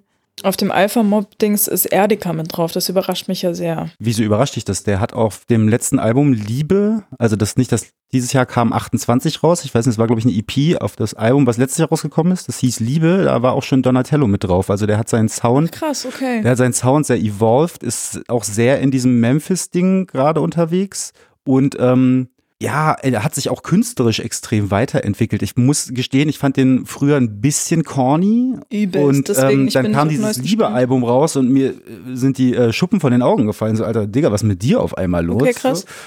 Auf jeden Fall auch auscheckenswert. Die 28 Sachen habe ich jetzt nicht mehr so viel gehört, aber ähm, definitiv auch auf einem anderen Film aktuell. Und auch voll solidarisch mit so einem Underground-Ding. Und auch geil, dass Donatello dann damit einsteigt. Mhm. Allein diese Connection ist ja für, Mhm. für so einen Deutschrap-Kosmos total krass, wie da Ja. so zwei äh, Welten aufeinandertreffen, die so, man so nicht zusammen gesehen hätte. Aber Rap ist halt so schön. Wir haben ansonsten noch äh, Schulter 139, spricht man so aus? Glaube, ja. Schulter 139 ist auch so eine Zufallsentdeckung aus dem sogenannten Internet. Ähm, Wie hast du ihn entdeckt? Also, wie entdeckst du überhaupt Mucke? Gute Frage. Äh, ich habe so zwei, drei Kollegen, wenn ich was Neues brauche und ich weiß nicht so richtig und mir fällt nichts zu, dann Ey, frage ich brauch einfach, was. dann frage ich, was die gerade so hören. Weil ich finde das voll cool, wenn Leute so unterschiedliche Musikgeschmäcker haben. Und wenn ich so zurückblicke, ganz oft leider auch die Männer in meinem Leben haben meinen Musikgeschmack maßgeblich beeinflusst. Und dann war ich auf einmal so auf meinem, weiß ich nicht, Trap oder Deep House äh, Film irgendwie. Und da gibt es ein paar Kollegen, insbesondere Osan, der mir auch Schulter 139 zugetragen hat, weil das eben auch so ein Pottjunge ist. Osan kommt auch aus Essen. Und der gibt mir auch, Schulter 139 gibt mir auch krassen Hip-Hop-Kopfnicker, oh mein Gott, das ist so Rap-Vibe. Plus auf diesem äh, Roadman-Projekt, was sein jüngstes ist, hat er ein Lackmann-Feature. Und bei jedem Lackmann-Feature bin ich natürlich sofort so, Mhm. ähm, Entschuldigung, kann ich das hören? und äh, wie geil ist das? Und es ist natürlich mega geil. Ähm, und allein schon für diesen Song lohnt sich ähm, das Projekt zu hören. Und es ist auch äh, irgendwie, keine Ahnung, geile Attitude. Ich mag die Texte, ich mag den Inhalt so. Ich kann das gar nicht so, so super gut beschreiben.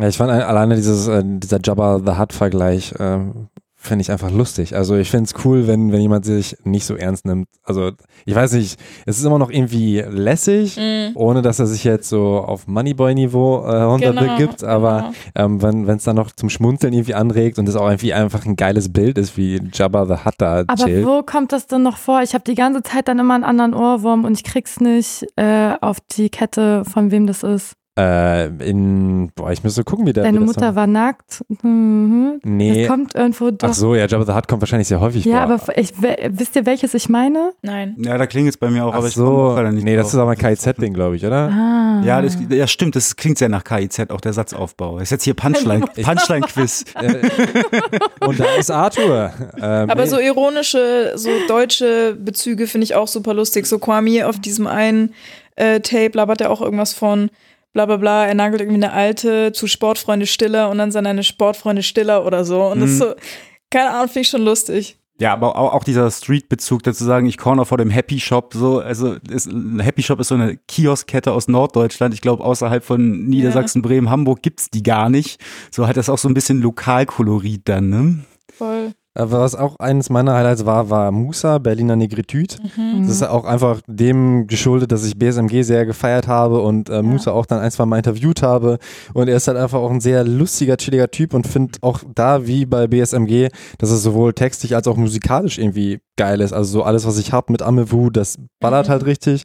Und äh, der Titelsong, der ist dann halt irgendwie so ein chilliges Ding, wo er dann mhm. irgendwie auch im Video mit dem Auto durch die Gegend, das ist halt einfach, also das konnte ich mir wirklich und habe ich wahrscheinlich als Album äh, ähm, so an sich auch am häufigsten gehört, dass ich wirklich gesagt habe, hey, ich habe nochmal Bock auf das Album.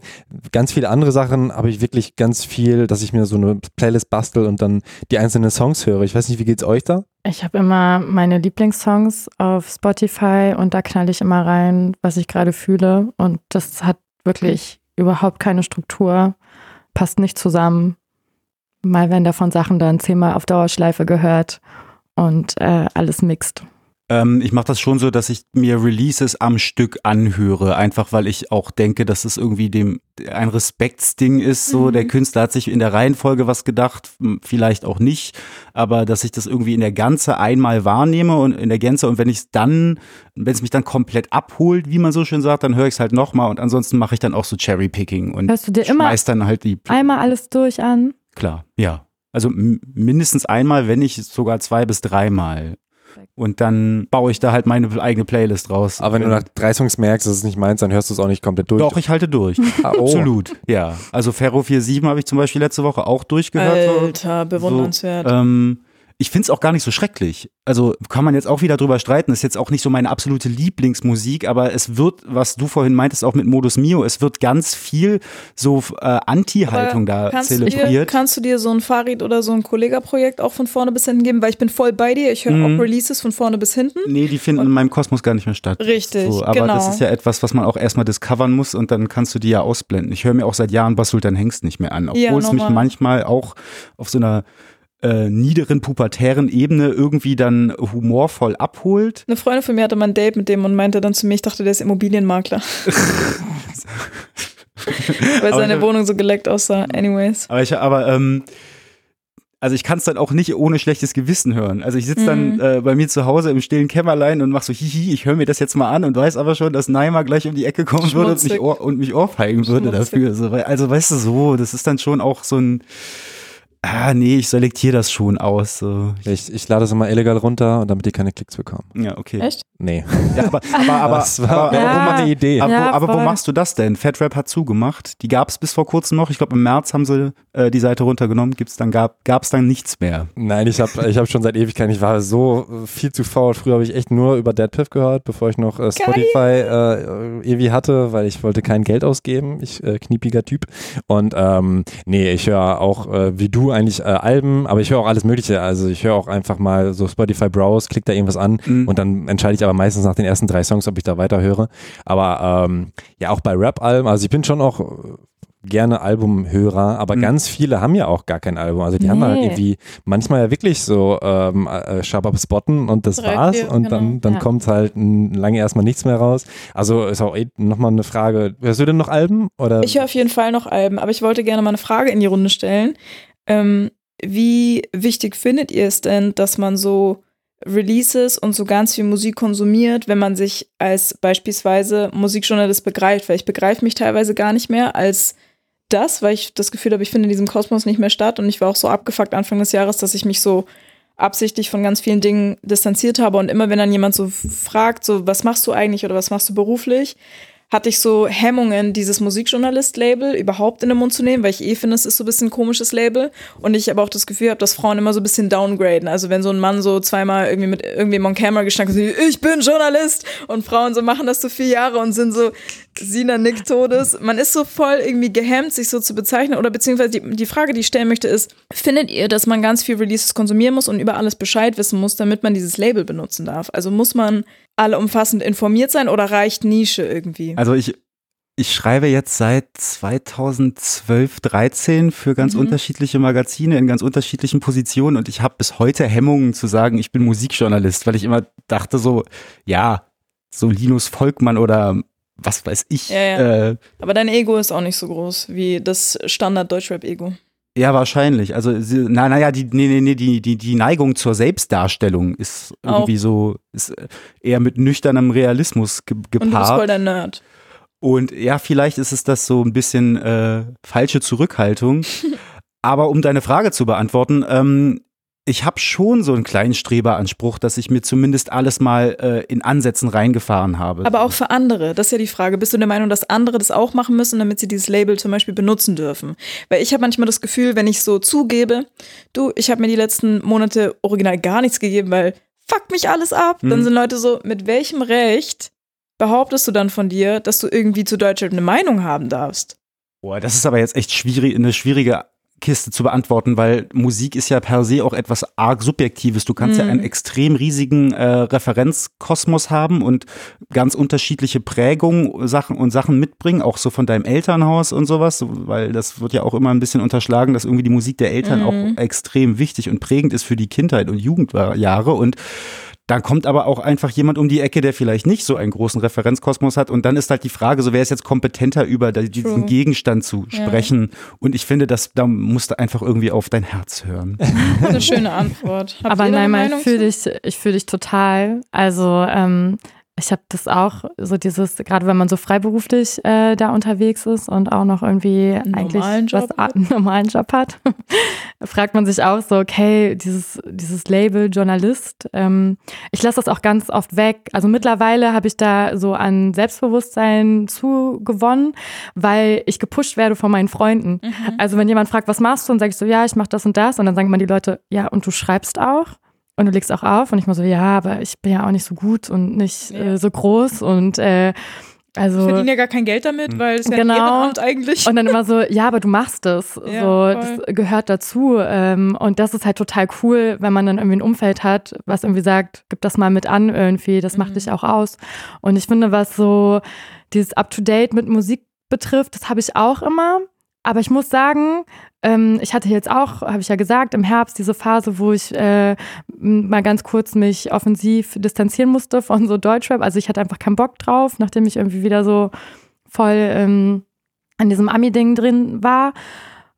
Und trotzdem habe ich jetzt irgendwie das Gefühl, ich habe voll viel mitbekommen von mhm. 2019 und jetzt auch, also natürlich nochmal so von euch einzelne Entdeckungen waren mir jetzt nicht so geläufig, aber ich habe schon das Gefühl, ich habe total einen Plan. Natürlich auch, wenn man auf dem Splash einmal ist, hat man erstmal zum Beispiel auch eine gute, ist man gut abgedeckt irgendwie, ja. was gerade einfach ähm, am Start ist. Ja, manchmal habe ich das auch so, dass ich Angst habe, oh, ich bin da nicht genug drin, aber dann denke ich mir auch so, hey, dafür habe ich eine andere Nische und kann dir da was erzählen und du guckst mich blöd an irgendwie. Mhm.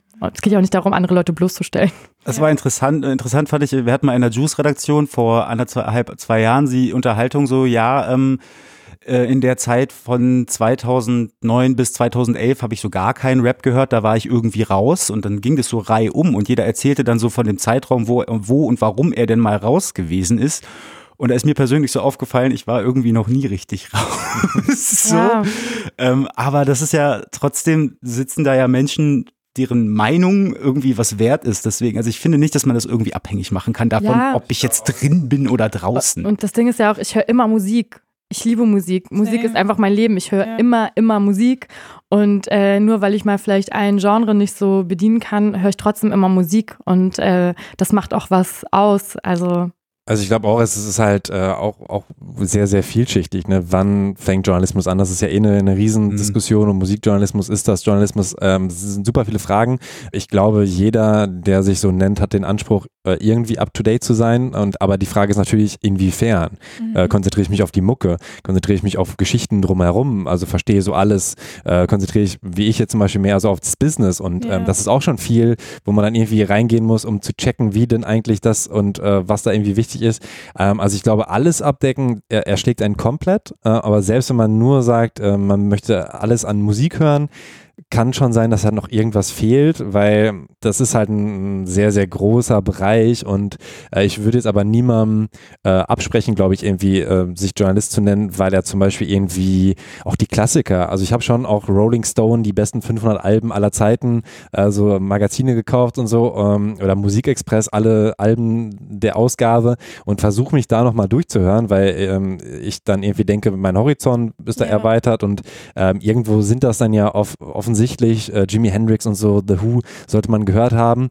Aber man kann sich natürlich immer fragen, äh, was bringt mir das? Und ich glaube, das ist eine, eine, ganz große Frage bei mir persönlich, weil ich mich dann entscheiden muss, höre ich jetzt einen Podcast über äh, Mikroplastik oder höre ich jetzt ein Album und äh, was habe ich jetzt von dem oder was habe ich von dem? Und vor der Entscheidung stehen, hier, stehen wir alle ja. Wie viel ist, ist es mir wert? Mhm. Aber ich glaube, man kann trotzdem einen coolen Artikel schreiben, selbst wenn man nicht äh, die ganzen Konkurrenzalben zum Beispiel gehört hat.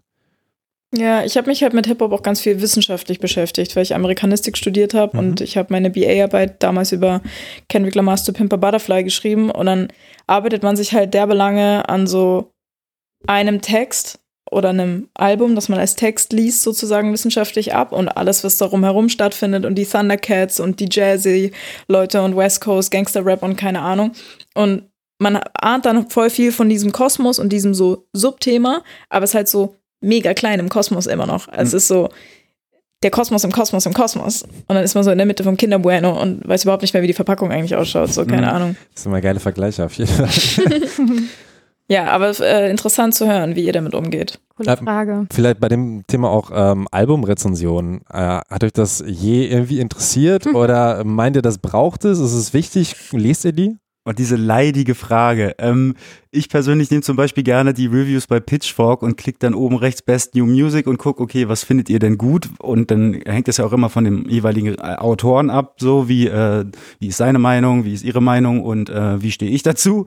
Aber das ist so eine Orientierungshilfe für mich schon auch immer noch. Aber das hängt, glaube ich, auch ein bisschen damit zusammen, dass ich auch so aufgewachsen bin oder so ein bisschen so sozialisiert, dass ich mich anhand dieser Dinge irgendwie orientiere. Es war aber zum Beispiel nicht so, das hast du, glaube ich, in einem Podcast mal erzählt, dass du äh, Juice-Rezensionen und dann dir so angeguckt hast, was die Kronbewertung da ist und dann teilweise so aufgrund von guter äh, Kronbewertung da Blindkäufe gestartet hast. Ich habe Kanye West, Album des Monats, so hin und wieder schon Einfach hab gekauft, ja. Habe ich noch nie gemacht. Ich habe mir immer alles vorher angehört. Ich traue keinem über den Weg außer meinem eigenen Gehör erstmal. So, ähm, aber weißt du so ja, und äh, wir haben da tatsächlich vorgestern irgendwie noch auch mit rap.de Menschen drüber diskutiert, was äh, wie wie welchen Zweck hat eine vor allen Dingen negative Albumrezension. Darum mhm. geht's ja so. Wenn du es gut findest, dann ist immer alles so ja dufte, ja nö finde ich auch. Aber wenn jemand mal ernsthaft sich kritisch mit den Dingen auseinandersetzt, die auch auf einer künstlerischen Ebene da passieren, dann wird's immer gleich da werden immer ganz viele Egos verletzt und ist immer mhm. alles ganz, ganz böse und du hast ja gar keine Ahnung und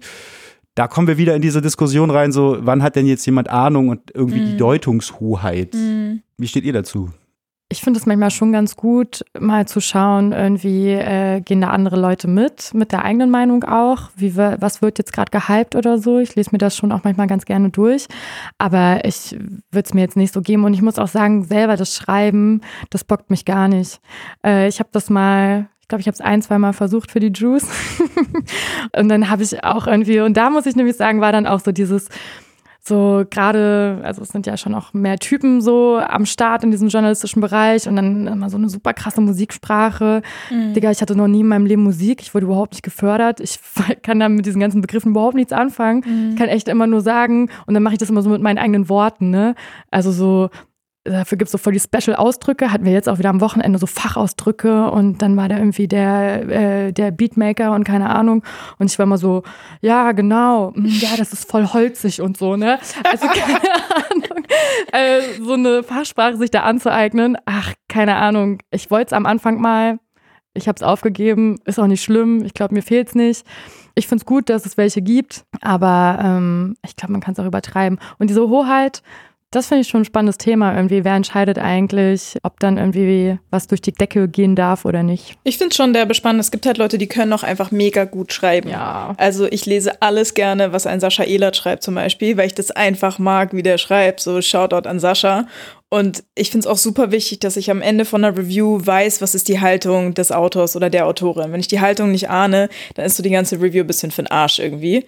Ich finde es schön, wenn sich jemand mit so einem, so, wenn sich jemand so richtig bündig mit so einem großen Projekt auseinandersetzen kann, das für mich irgendwie destilliert und mir auch noch so, einen, so eine Richtung zum Gucken gibt. Weil im Endeffekt so wissenschaftlich ordnet man so ja irgendwie auch Popkultur ein. Also man analysiert es durch irgendeine Linse und im besten Fall ist der Autor oder die Autorin irgendwie informiert und das ist ja so ein bisschen der Vorsprung, den der Autor sozusagen hat und die Vorarbeit, die mir geleistet wird, warum ich diese sechs Euro für dieses Magazin vielleicht hinlege.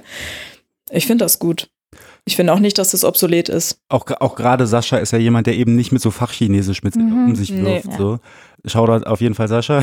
Und er schafft das auch so zu schreiben, dass original jeder das checkt, aber mhm. trotzdem der ganze Fachinformatiker-Kram mitkommt. Mhm. Also ich bin, ich weiß danach trotzdem, auf welchen Takt und was hier gemixt wurde mhm. und ähm, wieso Lucianos Stimme besonders ist. Aber ich finde es halt zum Beispiel auch interessant, äh, das steht auch im aktuellen Magazin in der letzten Juice-Ausgabe, äh, dass in Zeiten, wo halt irgendwo Bewertungen auf sämtlichen Plattformen dieser Erde, sei es jetzt irgendwie Yelp oder Lieferando oder YouTube Daumen hoch, so, wo halt irgendwie ständig nach einer Meinung gefragt wird, wird auf einmal so getan, als sei die Re Review etwas äh, völlig obsoletes. Und also, also Meinung wird immer wichtiger, aber diese Meinung über Musik zu publizieren, ist dann auf einmal problematisch. Das finde ich irgendwo merkwürdig und ich glaube, das ist halt, man muss auch mal irgendwie bedenken, das ist so ein bisschen der Ursprung des Musikjournalismus. Ist so, ich habe hier geile Mucke, ich will das geil beschreiben, ich will, dass andere Leute peilen, was daran geil ist.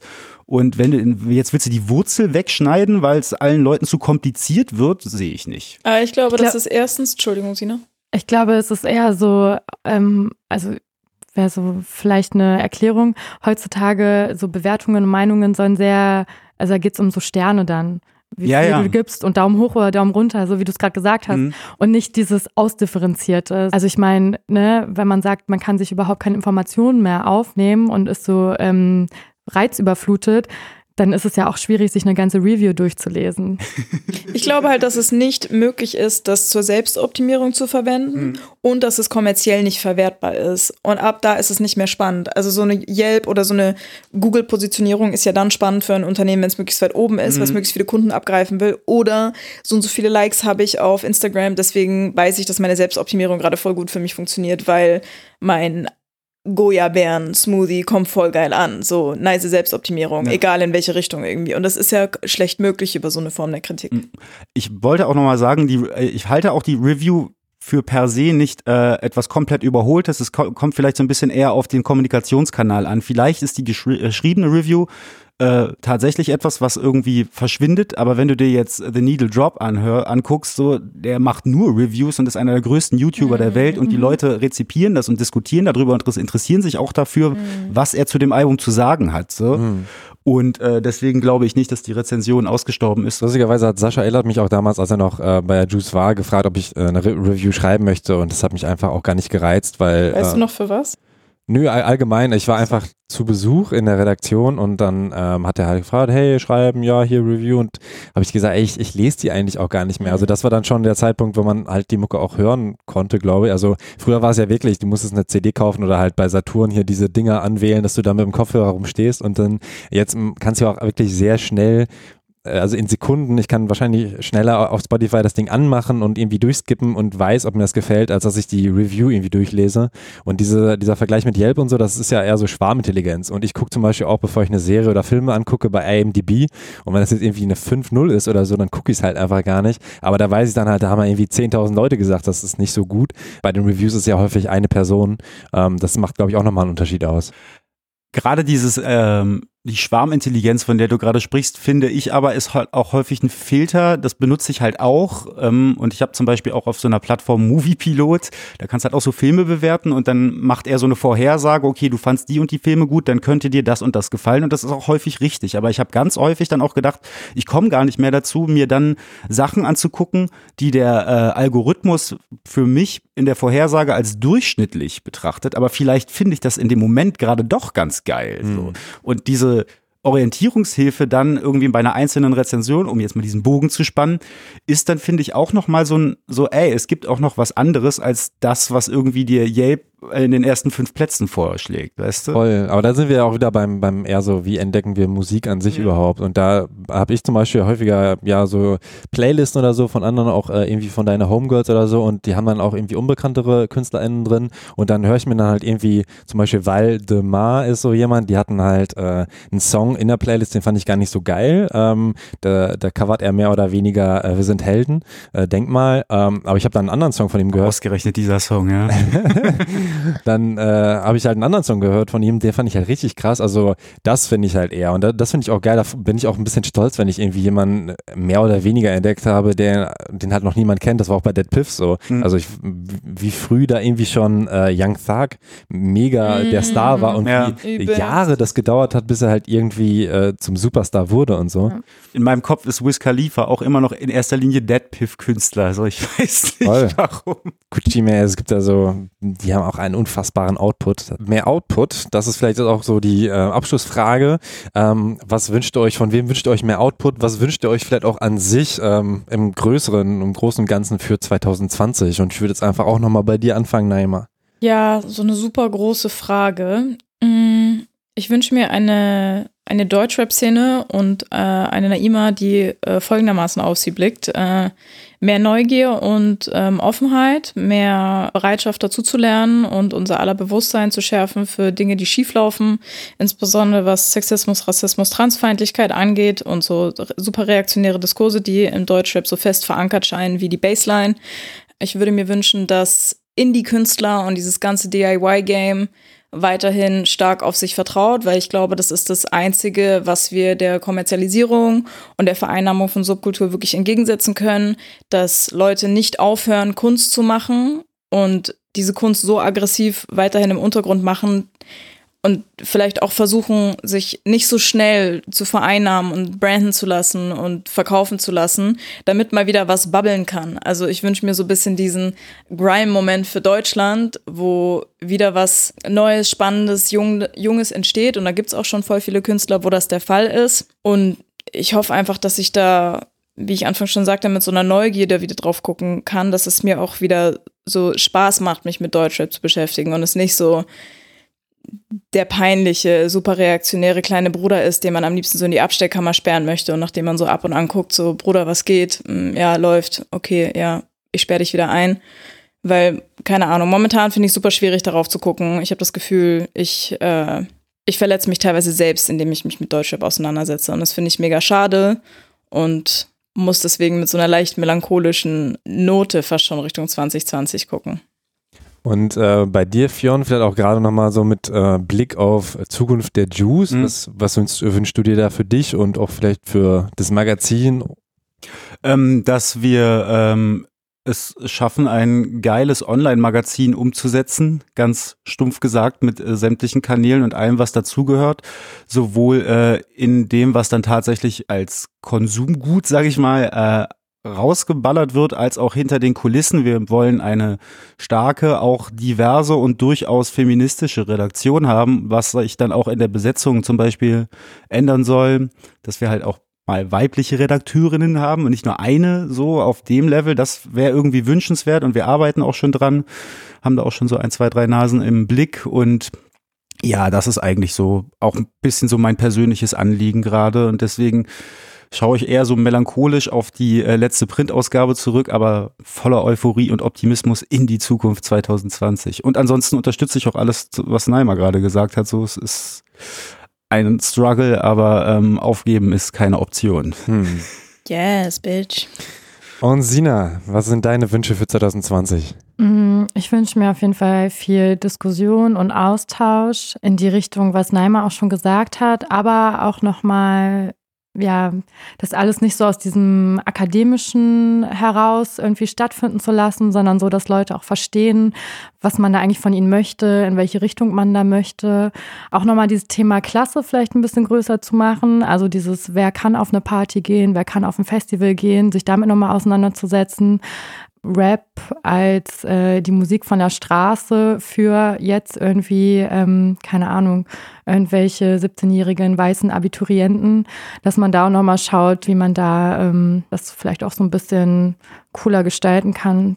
Was, was genau meinst du da? Das, das ist mir schon immer aufgefallen. Also wenn ich auf so einem Festival bin, wer dann da halt irgendwie feiern geht, das ist oft halt eine recht irgendwie homogene Masse, irgendwie die ist äh, weiß, männlich und äh, muss ja irgendwo das Geld dafür halt haben, Euro für so 400 Euro für so ein Festival auszugeben. Und ich unterstelle es jetzt einfach mal, dass das nicht vom Nebenjob von Kaufland irgendwie kommt, sondern schon mehrheitlich irgendwie gesponsert wird. Und ähm, das finde ich schon interessant. Das fällt für mich immer einfach zu viel runter. Also in diesen ganzen Diskussionen, also wenn dann Partys auch veranstaltet werden und äh, dann ist der Eintritt irgendwie bei 12 Euro oder so, das ähm, kann schon reinhauen und dann will man sich auch noch einen schönen Abend machen, also da auch so ein bisschen mehr auf so einem, so, weiß nicht, so ein bisschen Soli-mäßig, ähm, ne, vielleicht irgendwie so ein Spenden von bis Betrag oder so, das fällt mir halt immer auf, weil wenn ich dann irgendwie mit so Leuten rede, die auch vielleicht gerade anfangen Musik zu machen und ein bisschen anderen Background haben, die waren nie auf solchen Partys und die waren auch nie auf solchen Festivals, weil es halt überhaupt nicht möglich ähm, ist. Also einfach Zugänge schaffen, auch ja, mehr Diversity. Voll. Also weil da besteht auch eine große Barriere und die fällt immer so ein bisschen hinten runter. Ja, ich kann euch da auf jeden Fall nur zustimmen. Ich glaube, das wird sich jetzt eher doppeln. Also das Einzige, wo ich vielleicht noch äh, hinzufügen kann, dass ich auch hoffe, dass es halt außerhalb von Rap noch Wellen schlagen kann. Also gerade was rechte Gedanken angeht, da kann Musik, glaube ich, schon was tun. Und ich hoffe, dass es auch ähm, ja Früchte tragen wird und ähm, ja Leute eben sich auch ich sag mal, der Demokratie besinnen und nicht irgendwie stumpf diskriminierend und ähm, nur an ihr eigenes Wohl denken, sondern dann auch irgendwie in einem Kummer zuhören und ähm, sich vielleicht da doch überzeugen lassen. Und äh, würde doch nochmal abschließend auch fragen, worauf freut ihr euch denn nochmal albenmäßig oder eben, wo ihr, würdet ihr euch freuen, also selbst wenn es nicht angekündigt ist, wo ähm, möchtet ihr wieder neue Musik hören? Von welchen Leuten? Äh, alles von Alpha Mob. Ich mag auch einfach fast alles, was Haiti droppt, muss ich sagen. Ich freue mich, ich freue mich immer, wenn Haiti, Haiti Mucke droppt, habe ich dir jetzt deinen Catchy jo. geklaut. Ähm, ich freue mich immer über Jays Projekte, muss ich gestehen. Ich mag einfach junge, lustige Personen, die rappen können. Und ich würde mir auch mehr Präsenz für den Pod wünschen in der Deutschrap-Szene, wo es auch irgendwie so offensiv um den Pod geht, weil ich das auch überhaupt nicht ahne. Gerade bisschen blank. Glaube, Megalo bringt auch ein neues Album raus äh, nächstes Jahr. Das ist auf jeden Fall auch sehr nice. Chefcat arbeitet an neuer Musik, da freue ich mich auch drauf. Ich war jetzt diese Woche auf diesem 10 Jahre einerseits, andererseits Konzert. Und was ich an Chefcat so besonders finde, ist, dass man ihm anmerkt, insbesondere die Bühnenerfahrung. Also der ist einfach so ein gemachter Performer mhm. mittlerweile. Der hat seinen DJ hinten und der spielt seine Show und der kann improvisieren und der hat seine, äh, der hat seine Backup-Vocals neben sich und die Lady, die irgendwie Geige neben ihm spielt. Und ähm, bei ganz vielen Konzerten kommst du rein und du merkst, da wird Ego und Testo performt auf der Bühne und man fühlt sich einfach unwohl als Frau. Auf diesem Chefcat-Konzert war ein Performer auf der Bühne, dem ich angemerkt habe, dass der sich schon durch eigene Sachen durchgearbeitet hat und dass der so ein bisschen sein eigenes Ego ablegen konnte. Also da war Chefcat der Rapper auf der Bühne, aber da war auch Chefcat der Mensch auf der Bühne und er war in der Lage, beides miteinander in der Show zu vereinen, ohne dass es aufgesetzt gewirkt hat oder wie ich verkaufe dir gerade was, sondern es war so, so sehr Hip-Hop, so im ursprünglichsten Sinne irgendwie. Mhm. Ähm, und ich fand das mega angenehm, auch zu sehen, dass da jemand gewachsen ist an der Bühnenerfahrung und an den persönlichen Erfahrungen und dass es da jemand schafft, für so 100, 200, 300 Leute einen schönen Abend zu veranstalten, der nicht auf dem Rücken anderer abläuft und der nicht auf dem Rücken von, ich muss andere Leute degradieren, ich muss mich über andere Leute stellen oder so, sondern einfach so über die Skills, die auf der Bühne präsentiert werden und der auch wirklich so ein ganz aufrichtiges Interesse gezeigt hat, für wirklich alle einen schönen Abend zu veranstalten und der nach Song 20 auch noch weitermacht und nicht so, oh, es ist schon halb zehn, ich glaube, ich mache mal lieber Feierabend. Und das fand ich voll schön. Hm, da wünsche ich mir auch mehr. Ja, das fand ich total spannend. Ähm, bei Tour, also so dieses Musiker sein. Ja, also irgendwie total damit rumexperimentieren, ähm, auf der Bühne sehr frei zu sein. Ich glaube, das sind so Sachen, auf die habe ich früher nicht so geachtet und äh, mittlerweile fasziniert mich das auch total. Ähm, ja, Chefkit habe ich auch damals noch als Voract von Megalo gesehen und da war ja sogar ohne DJ geil. Da hat er, glaube ich, nur so einen Mac gehabt und den DJ-Computer genannt und ähm, dann halt sogar die Cypher irgendwie noch unten eröffnet und so. Das mhm. war schon sehr schön und äh, ja, Megalo würde ich auch voll sagen. Ich äh, durfte ihn auch im, im Studio besuchen und schon ein paar Sachen anhören, die er vielleicht rausbringt und ähm, war da auf jeden Fall auch sehr, äh, ich fand es sehr schön zu sehen, wie, wie fröhlich er ist, weil er sich jetzt auch so selbst Producing und so drauf schafft und äh, erstmal gemerkt hat, so ey, das ist eine komplett neue Welt und ich habe immer gerappt und so und ich, mhm. jetzt wird mir erstmal klar, wie viel ich da noch lernen kann und äh, ich fand es mega schön zu sehen und ich hoffe, dass es halt auch in einem richtig geilen Album äh, endet und äh, deswegen Megalo auf jeden Fall das äh, Album, was ich auch am meisten erwarte. Mega schön und lichterloh. Cringe. Das ist doch ein schöner Schlusssatz. Voila, alles Gute für euch da draußen. Schön, dass ihr uns zugehört habt. Vielen Dank. Ja, vielen Dank, dass ihr so viel Zeit hattet. Sina, Naima und Fionn. Danke für die Einladung. Gracias. Thank you. Das war's. Hey. Woo, hat auch Spaß gemacht. Ja. Ich hoffe, es ist nicht eine zu krasse Hater-Runde geworden.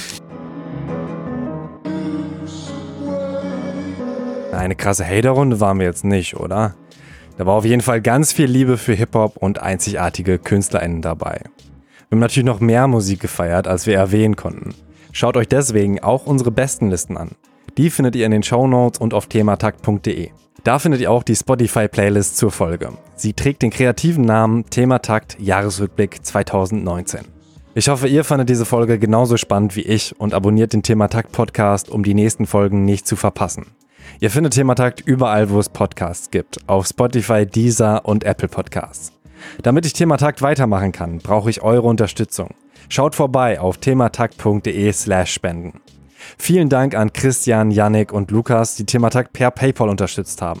Falls ihr noch Weihnachtsgeld auf eurem Konto habt, einfach paypal.me slash Thematakt eingeben und ab geht die Post. Ein riesiges Dankeschön an meine Gäste Naima Limdigri, Fionn Beer und Sina Luko, die ganz schön viel Zeit in diesen Jahresrückblick gesteckt haben und so viele kluge und mutige Worte gesagt haben.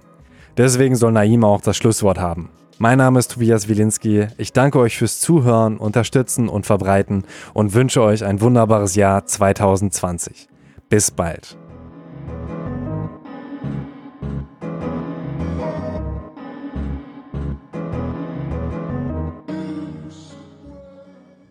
Ich finde halt auch so aus beobachtender Perspektive, aus der wir alle auf Rap gucken, muss man sich schon auch immer so ein bisschen die Demut bewahren und checken, wir machen halt kein Rap. Ne? Also wenn es nicht die Leute gäbe, die rappen und die sich hinstellen und die diesen, die diesen Scheiß machen, dann hätten wir auch nichts, über das wir quatschen könnten und das wir feiern und oder kritisieren könnten.